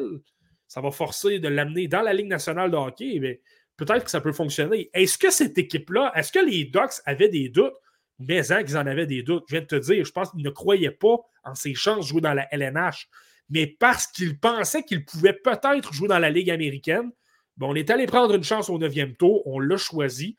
Euh, s'est développé ailleurs, on a joué avec d'autres formations, là, notamment les, les, Canadiens, les Maple Leafs, les Islanders. Ben mais tu vois, ça, c'en est un exemple. Donc là, tu regardes ça, au final, tu dis Ah, wow, quel, quel coup des, Dogs des Mighty Dogs d'Anaheim, quel choix, quelle équipe incroyable. Mais la réalité, c'est que, tu sais, le, prendre une chance, c'est important à dire, c'est tu prends une chance sur un joueur, tu vois de belles qualités, et là, tu dis, si ça se matérialise et qu'il y a d'autres choses qui ne fonctionnent pas, tu sais, c'est pas pour rien que tu as des Kirill Kaprizov au cinquième tour, que tu as des Troy Terry au quatrième tour, Joshua Roy au cinquième tour, et qui deviennent quand même bons. C'est quand, tu sais, s'ils étaient vraiment bons, ils auraient été repêchés top 10. Là. Ils glissent parce qu'il y a des lacunes. Puis même les Canadiens, tu sais, pourquoi tu repères. Tu sais, maintenant, Joshua Roy, je pense qu'il est devant William Trudeau dans la, hiérarchie, là, mais il a été repêché derrière Trudeau dans le même repêchage, dans la même ligue. Donc, à quelque part, c'est bien, bon coup des Canadiens, mais il y a un peu de chance là-dedans aussi. Ben oui. Ben oui. parce que s'il y avait seulement un des deux choix, il aurait pris Trudeau. Alors, il se serait, euh, il se serait trompé à ce, à ce niveau-là. Marky, euh, on va aller du côté, on va revenir à nos moutons avec euh, les rangs secondaires. On va parler du côté de Javen Moore de Minen Tonka. Contrairement à ce que tu nous as parlé dernièrement, Marty, c'est un joueur qui a quand même un bon coup de patin. Euh, ouais, ben lui, lui, Javen Moore, c'est intéressant parce que justement, premièrement, c'est un lead. Donc, ça, c'est à considérer. Il est un peu plus vieux que tout le monde. Donc, il a un coup de patin extraordinaire et fluide, intéressant. La raison pour laquelle je voulais en parler, ben, tu regardes la liste de la centrale de recrutement. Donc, on a parlé de Ralph qui est 40. En fait, je n'ai pas mentionné, mais Ralph est 46e, donc devant Zellers. Moore est 47 et Zellers qui est 48e. Donc, tu sais, tout le monde est un peu au, même endroit. Euh, dans le cas de Javon Moore, ben, c'est ça. Coup de patin extrêmement dynamique, extrêmement fluide. Et il n'y a pas besoin d'énormément de temps pour accélérer, ce qui fait en sorte que dans les rangs secondaires, il est capable de surprendre les défenseurs, il est capable d'exploser, capable de se retrouver avec des échappées et de marquer des buts. Euh, qui est quelqu'un qui a des mains extraordinaires. Donc, on le voit continuellement manœuvrer en périphérie, tenter de glisser vers l'intérieur, de décocher des tirs. Euh, il est extrêmement dynamique, il tente de créer énormément euh, d'attaques et tout ça. Maintenant, dans le cas de Javon Moore, ce que j'aime un peu moins, moi, c'est je te parlais de candidat au top 64. Lui, il n'est pas là, clairement. Je trouve que ça ne se transpose pas très bien. Je ne suis pas certain que son sens du jeu est si développé que ça. Donc, il tente un peu toutes sortes de choses. Il est créatif, il tente des, il tente des manœuvres et tout ça, mais très souvent, ça ne fonctionne pas. Les adversaires sont capables de le neutraliser facilement, de, de placer un bon bâton, et je trouve ça un peu compliqué. Donc, moi, je te dirais, dans le cas de Javon Moore, ce, côté-là m'inquiète euh, un petit peu. C'est quelqu'un qu'on voit des avantages numériques à l'occasion. Donc, fait un bon travail, il a quand même un bon bâton, mais c'est ça. Je trouve qu'il y a peut-être un peu trop d'inefficacité euh, dans ses feintes. C'est beaucoup trop neutralisé pour que je veuille. Euh, pour que je veuille vraiment lui faire. que je vraiment lui donner une chance. Et il a disputé cinq matchs dans la USHL l'an dernier, mais pas cette année. Donc, tu sais, là, je suis dans les rangs secondaires. Il est très explosif, obtient des points parce qu'il est beaucoup plus rapide, beaucoup plus gros que tout le monde. Il est quand même 6 pieds 2 pouces. Mais ça fait en sorte que moi, je trouve qu'il y a quand même beaucoup de lacunes. Et je le répète, c'est un late. Là, donc, c'est quelqu'un qui est déjà plus âgé que tous les joueurs avec lesquels il se retrouve sur la glace. Donc, moi, ce n'est pas nécessairement quelqu'un sur lequel je, je m'y. C'est quelqu'un considéré. Il a, il a, de très, très, très belles habiletés naturelles. Je ne suis pas certain de son jeu offensif. Oh, téléphone. Téléphone, Marty à rappeler plus tard. Est-ce qu'il compense par son, par au travail, Marty, au moins? Euh, je, pense qu'il y a quelqu'un qui travaille par contre. Je pense que c'est quelqu'un qui n'a pas peur justement de mettre de l'échec avant, de mettre euh, de l'effort et tout ça. J'ai mentionné son gabarit, donc je pense que ça l'aide au niveau euh, protection de rondelle, de garder la, rondelle un peu plus justement le long des rampes et tout ça. Donc ça, je pense que c'est pas nécessairement inquiétant mais c'est vraiment le côté euh, offensif et tout ça. Brièvement, je ne veux pas qu'on s'attarde là-dessus, mais il y a un coéquipier de Javon Moore qui s'appelle Egan Burroughs, qui lui, je trouve, est un peu plus LNH. Quelqu'un qui va dans les coins, lorsque tu lui mets de la pression, il est peut-être un peu plus efficace. Euh, c'est quelqu'un qui a une bonne exécution, donc capable de remettre des. de faire de bonnes remises de rondelles à, à ses coéquipiers qui se libèrent et tout ça. Il y a un bon tir. Donc, je pense que pour un style plus euh, dans les coins, un style qui, plus d'échecs avant et tout ça. Puis euh, je pense que Moore travaille plus fort que Burroughs. Burroughs a, un problème de constance là-dessus, mais j'aime peut-être un peu plus un, Burroughs qu'un Moore pour les. Donc, tu sais, il travaille fort, mais c'est vraiment le sens du hockey que je trouve un peu plus euh, laborieux dans le cas de Moore. Burroughs beaucoup plus loin quand même dans la centrale de recrutement. J'ai les chiffres devant moi. Tu l'as mentionné pour Moore, 47e. Burroughs est 64e. Mais bon, ça, ça vaut ce que ça vaut, Marty. Hum, tournoi des cinq nations, évidemment, on ne va pas faire le tournoi de façon euh, euh, décortiquée de A à Z comme on le fait pour le mondial junior. On va regarder euh, certains éléments précis parce qu'il y a des joueurs qui, qui, ont quand même des hauts profils en vue du prochain repêchage. À commencer par celui qui, honnêtement, depuis quelques semaines, tout le monde ne fait que descendre dans les listes, Cole Eiserman. Ouais, ben là, c'est ça. Dans le fond, c'était le tournoi des cinq nations du côté des États-Unis la semaine dernière. Et là, en passant, ça, c'est un scénario absolument renversant. La Suède a gagné. Habituellement, c'est souvent les États-Unis qui gagnent ces tournois-là. Là, la Suède l'a emporté. Et des autres, la fin de la rencontre s'est terminée avec une bagarre générale. Cole Iserman et Brody, euh, pas Brody Zimmer, mais euh, il y a un nom qui m'échappe, là, mais notamment Cole Iserman. En fait, Cole Hudson s'est retrouvé dans une bagarre, a renversé un Suédois. Si, je te dis, c'était un branle-bas de combat absolument épouvantable. Cole Iserman qui tentait d'arracher la tête de. Euh, on y reviendra, là, mais il y a un espoir suédois qui s'appelle Gabriel Eliasson, un gros défenseur très physique qui est, extrêmement imposant. Là. Euh, il tentait de se battre avec lui. Donc, tu sais, on n'en voit pas beaucoup de combats, là, ça. À, aller voir sur YouTube, c'est quand même intéressant. Ouais, c'est drôle. Ouais, quand même. Mais bon, la raison pour laquelle je veux parler du tournoi des cinq nations, ben, il y a deux raisons. Tu l'as mentionné, Cole Iserman. J'avais hâte de voir parce que là, justement, là, depuis que les listes sortent, depuis qu'ils glissent, ça peut te choquer un peu, ça peut te fouetter un peu, ça peut te motiver à en faire davantage. Donc là, c'était de voir que là, c'est un nouveau tournoi euh, contre les mêmes joueurs qu'il a affrontés au tournoi des quatre nations du mois de novembre. Donc, voir comment il allait se comporter. Euh, les matchs que j'ai observés, j'ai observé un match contre la Finlande et quelques séquences contre la Suède. Je n'ai pas regardé le match au complet. Je m'assure que je vais le faire euh, cette semaine. Mais euh, tu vois, il jouait avec James Higgins et Max Planck. Et là, ce qui est bon, tu sais, j'ai plusieurs parlé, est-ce que James Higgins le rend euh, meilleur? Donc, est-ce que mhm. ça fait en sorte que ça aide Iserman et tout ça? Le gros côté positif, c'est que j'ai adoré ce que j'ai vu d'Iserman. Sa prise de décision était bonne. J'ai souvent parlé que ça Euh, sa créativité, par moments, c'est bon, par moments, c'est un peu plus ordinaire. Là, j'ai trouvé qu'il avait une belle prise de décision. Son exécution était là. Il trouvait une façon de faire progresser l'attaque, trouvait une façon. Euh, donc, tu sais, oui, oui, de marquer. Ça a été son, son pain et son beurre. Et il a devancé Phil Kessel au deuxième rang de l'histoire du programme américain pour les buts. Donc, maintenant, il est derrière Cole Caulfield. Et donc, donc, tu sais, il a quand même trouvé une façon de marquer, trouvé une façon de se démarquer avec sa hanche, son désir de vouloir marquer des buts. Mais là, ce que j'ai trouvé intéressant, c'est qu'au moins sur le plan des détails, le plan défensif, comment se positionner, tout ça, ça c'est un peu mieux. Bon, côté défensif, en fait, je me rétracte. Le côté défensif, ça n'a pas toujours été chic.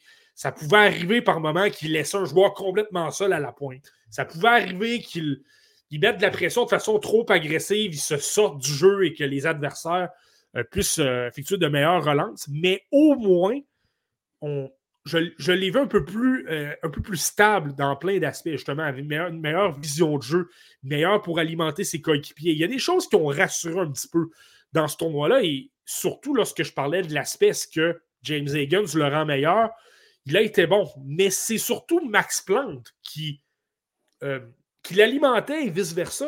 Iserman l'alimentait aussi. Donc, tu sais, le fameux argument, est-ce qu'il a besoin de. Est-ce qu'il est simplement bon avec Higgins? Moi, il m'a éliminé un argument là. Je pense que là, on peut dire, écoute, finalement, Iserman est capable de se débrouiller avec, d'autres joueurs qu'Higgins. il n'est pas obligé d'avoir un joueur qui a des, une vision de jeu sensationnelle. J'adore Max Plant. C'est quelqu'un qui travaille très fort. Je trouve que c'est quelqu'un qui va au filet, qui se donne beaucoup. Je trouve qu'il est quand même intelligent aussi, donc se, se positionne bien. C'est l'un, des joueurs que j'aime beaucoup dans, le programme américain des moins de 18 ans mais c'est pas une vedette non plus. Donc, ça, je te dirais là-dessus, Cole Iserman euh, a gagné des points. Je te dis pas qu'il est redevenu euh, deuxième, mais ça rassure un peu de voir ça. Bon, ben ça, c'est tant mieux, Marty, parce que Iserman, tranquillement, devient dans le range du Canadien de Montréal.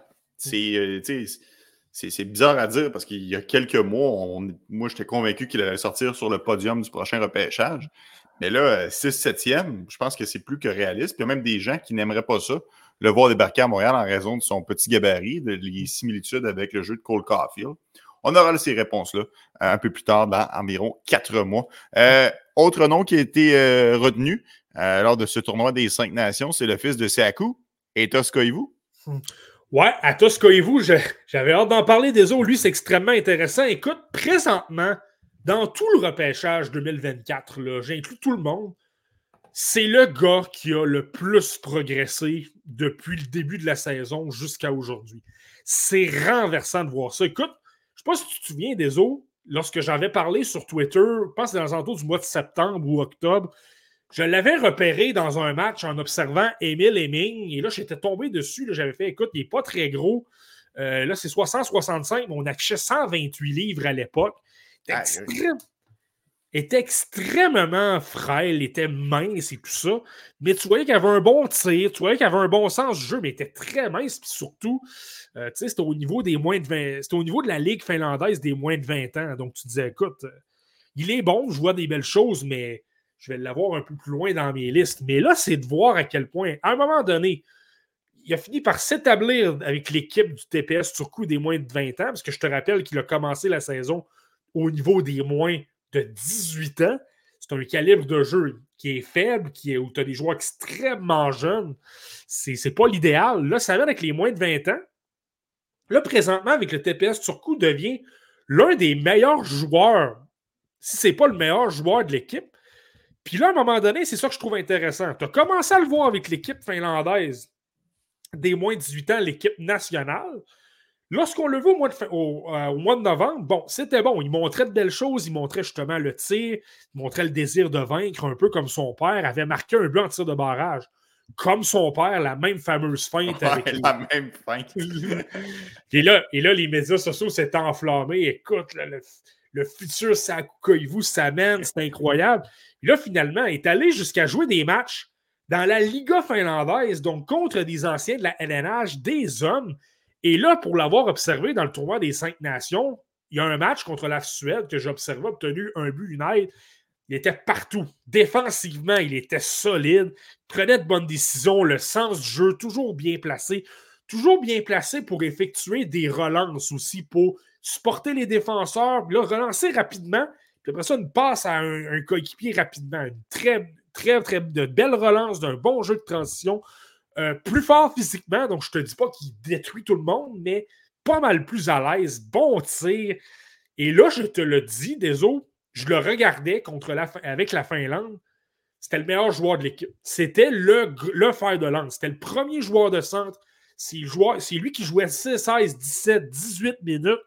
Plus fort physiquement, meilleur, donc très bonne lecture de jeu, extrêmement complet à tous les niveaux. Je te le dis, Deso, lui, c'est sûr qu'il va être dans mon top 64. Lui, je te le confirme.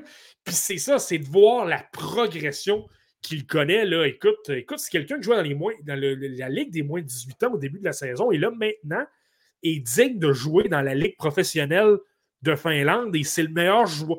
Tu sais, là, il commence à être dans la conversation pour être, puis ce ne sera pas le cas parce que tu as Consta Lenius, tu as Hemming qui sont très bons. Il commence à être dans la conversation pour dire, là, euh, ce qui fait partie des meilleurs Finlandais pour ce repêchage-là. Là, tu es, à ce niveau-là, mais c'est ça. Puis là, évidemment, c'est le fils de Saku. Ça ben relance toutes les discussions, mais c'est extrêmement intéressant de voir cette progression-là. J'ai pas vu ça souvent. Ben, il y a quand même quelque chose de romantique, honnêtement, dans le fait de voir Etos vous débarquer à, Montréal ou TG là débarquer avec les Flames, pour ne nommer que ceux-là. Puis honnêtement, ça trahit un peu notre âge là, lorsque les joueurs de. Les fils de joueurs qu'on a vus grandir ont maintenant des enfants qui sont admissibles au prochain repêchage.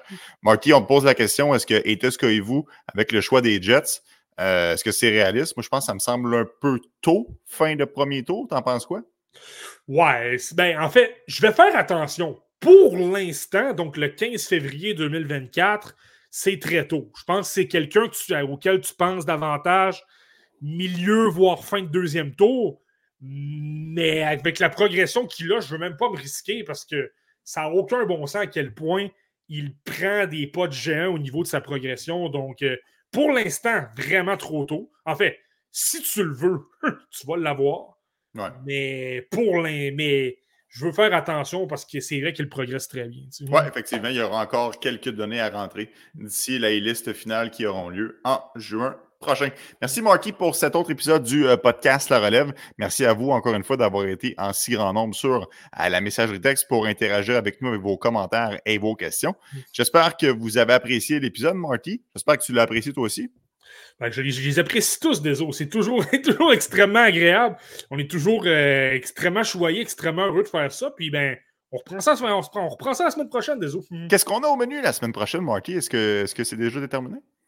Ça, ça va être intéressant à surveiller. Je te dirais, là, évidemment, on a, on a fait notre, notre, tour du monde. Ouais.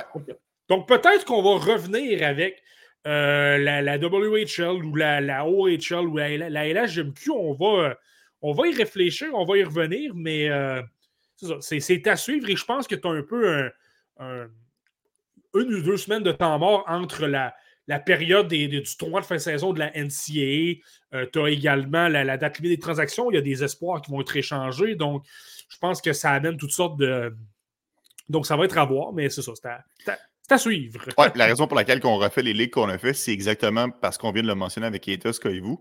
La progression change depuis l'automne. Euh, donc, il y a peut-être des joueurs qui ont monté, peut-être des joueurs qui ont descendu ou qui ont déçu euh, depuis qu'on a fait le tour. Il y a peut-être des joueurs qui n'étaient pas sur notre radar au début de la saison qui maintenant le sont.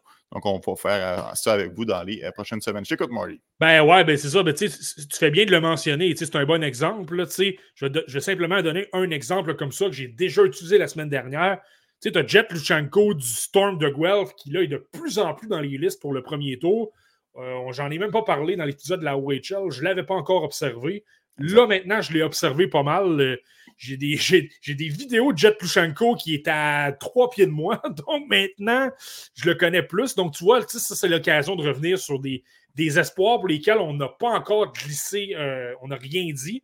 On pouvoir. Puis, ça donne l'occasion de faire des mises à jour sur certains autres joueurs. Donc, simplement, je te donne un exemple. il y a deux ans, on n'avait pas parlé de Kevin Korchinski dans notre premier épisode de la WHL. Finalement a terminé top 10 dans notre liste. Donc, euh, c'est dire à quel point ça permet de rectifier le tir. Ouais, c'est des choses qui changent beaucoup parce que quand on commence, on commence toujours par l'Amérique du Nord. Donc, c'est les espoirs qu'on a le moins de données lorsqu'on les aborde au début de la saison. Merci, Marky. Merci à vous d'avoir été là pour un autre épisode du podcast La Relève. Et on se donne rendez-vous dans quelques jours pour un autre podcast, La Relève. Salut tout le monde. Ciao.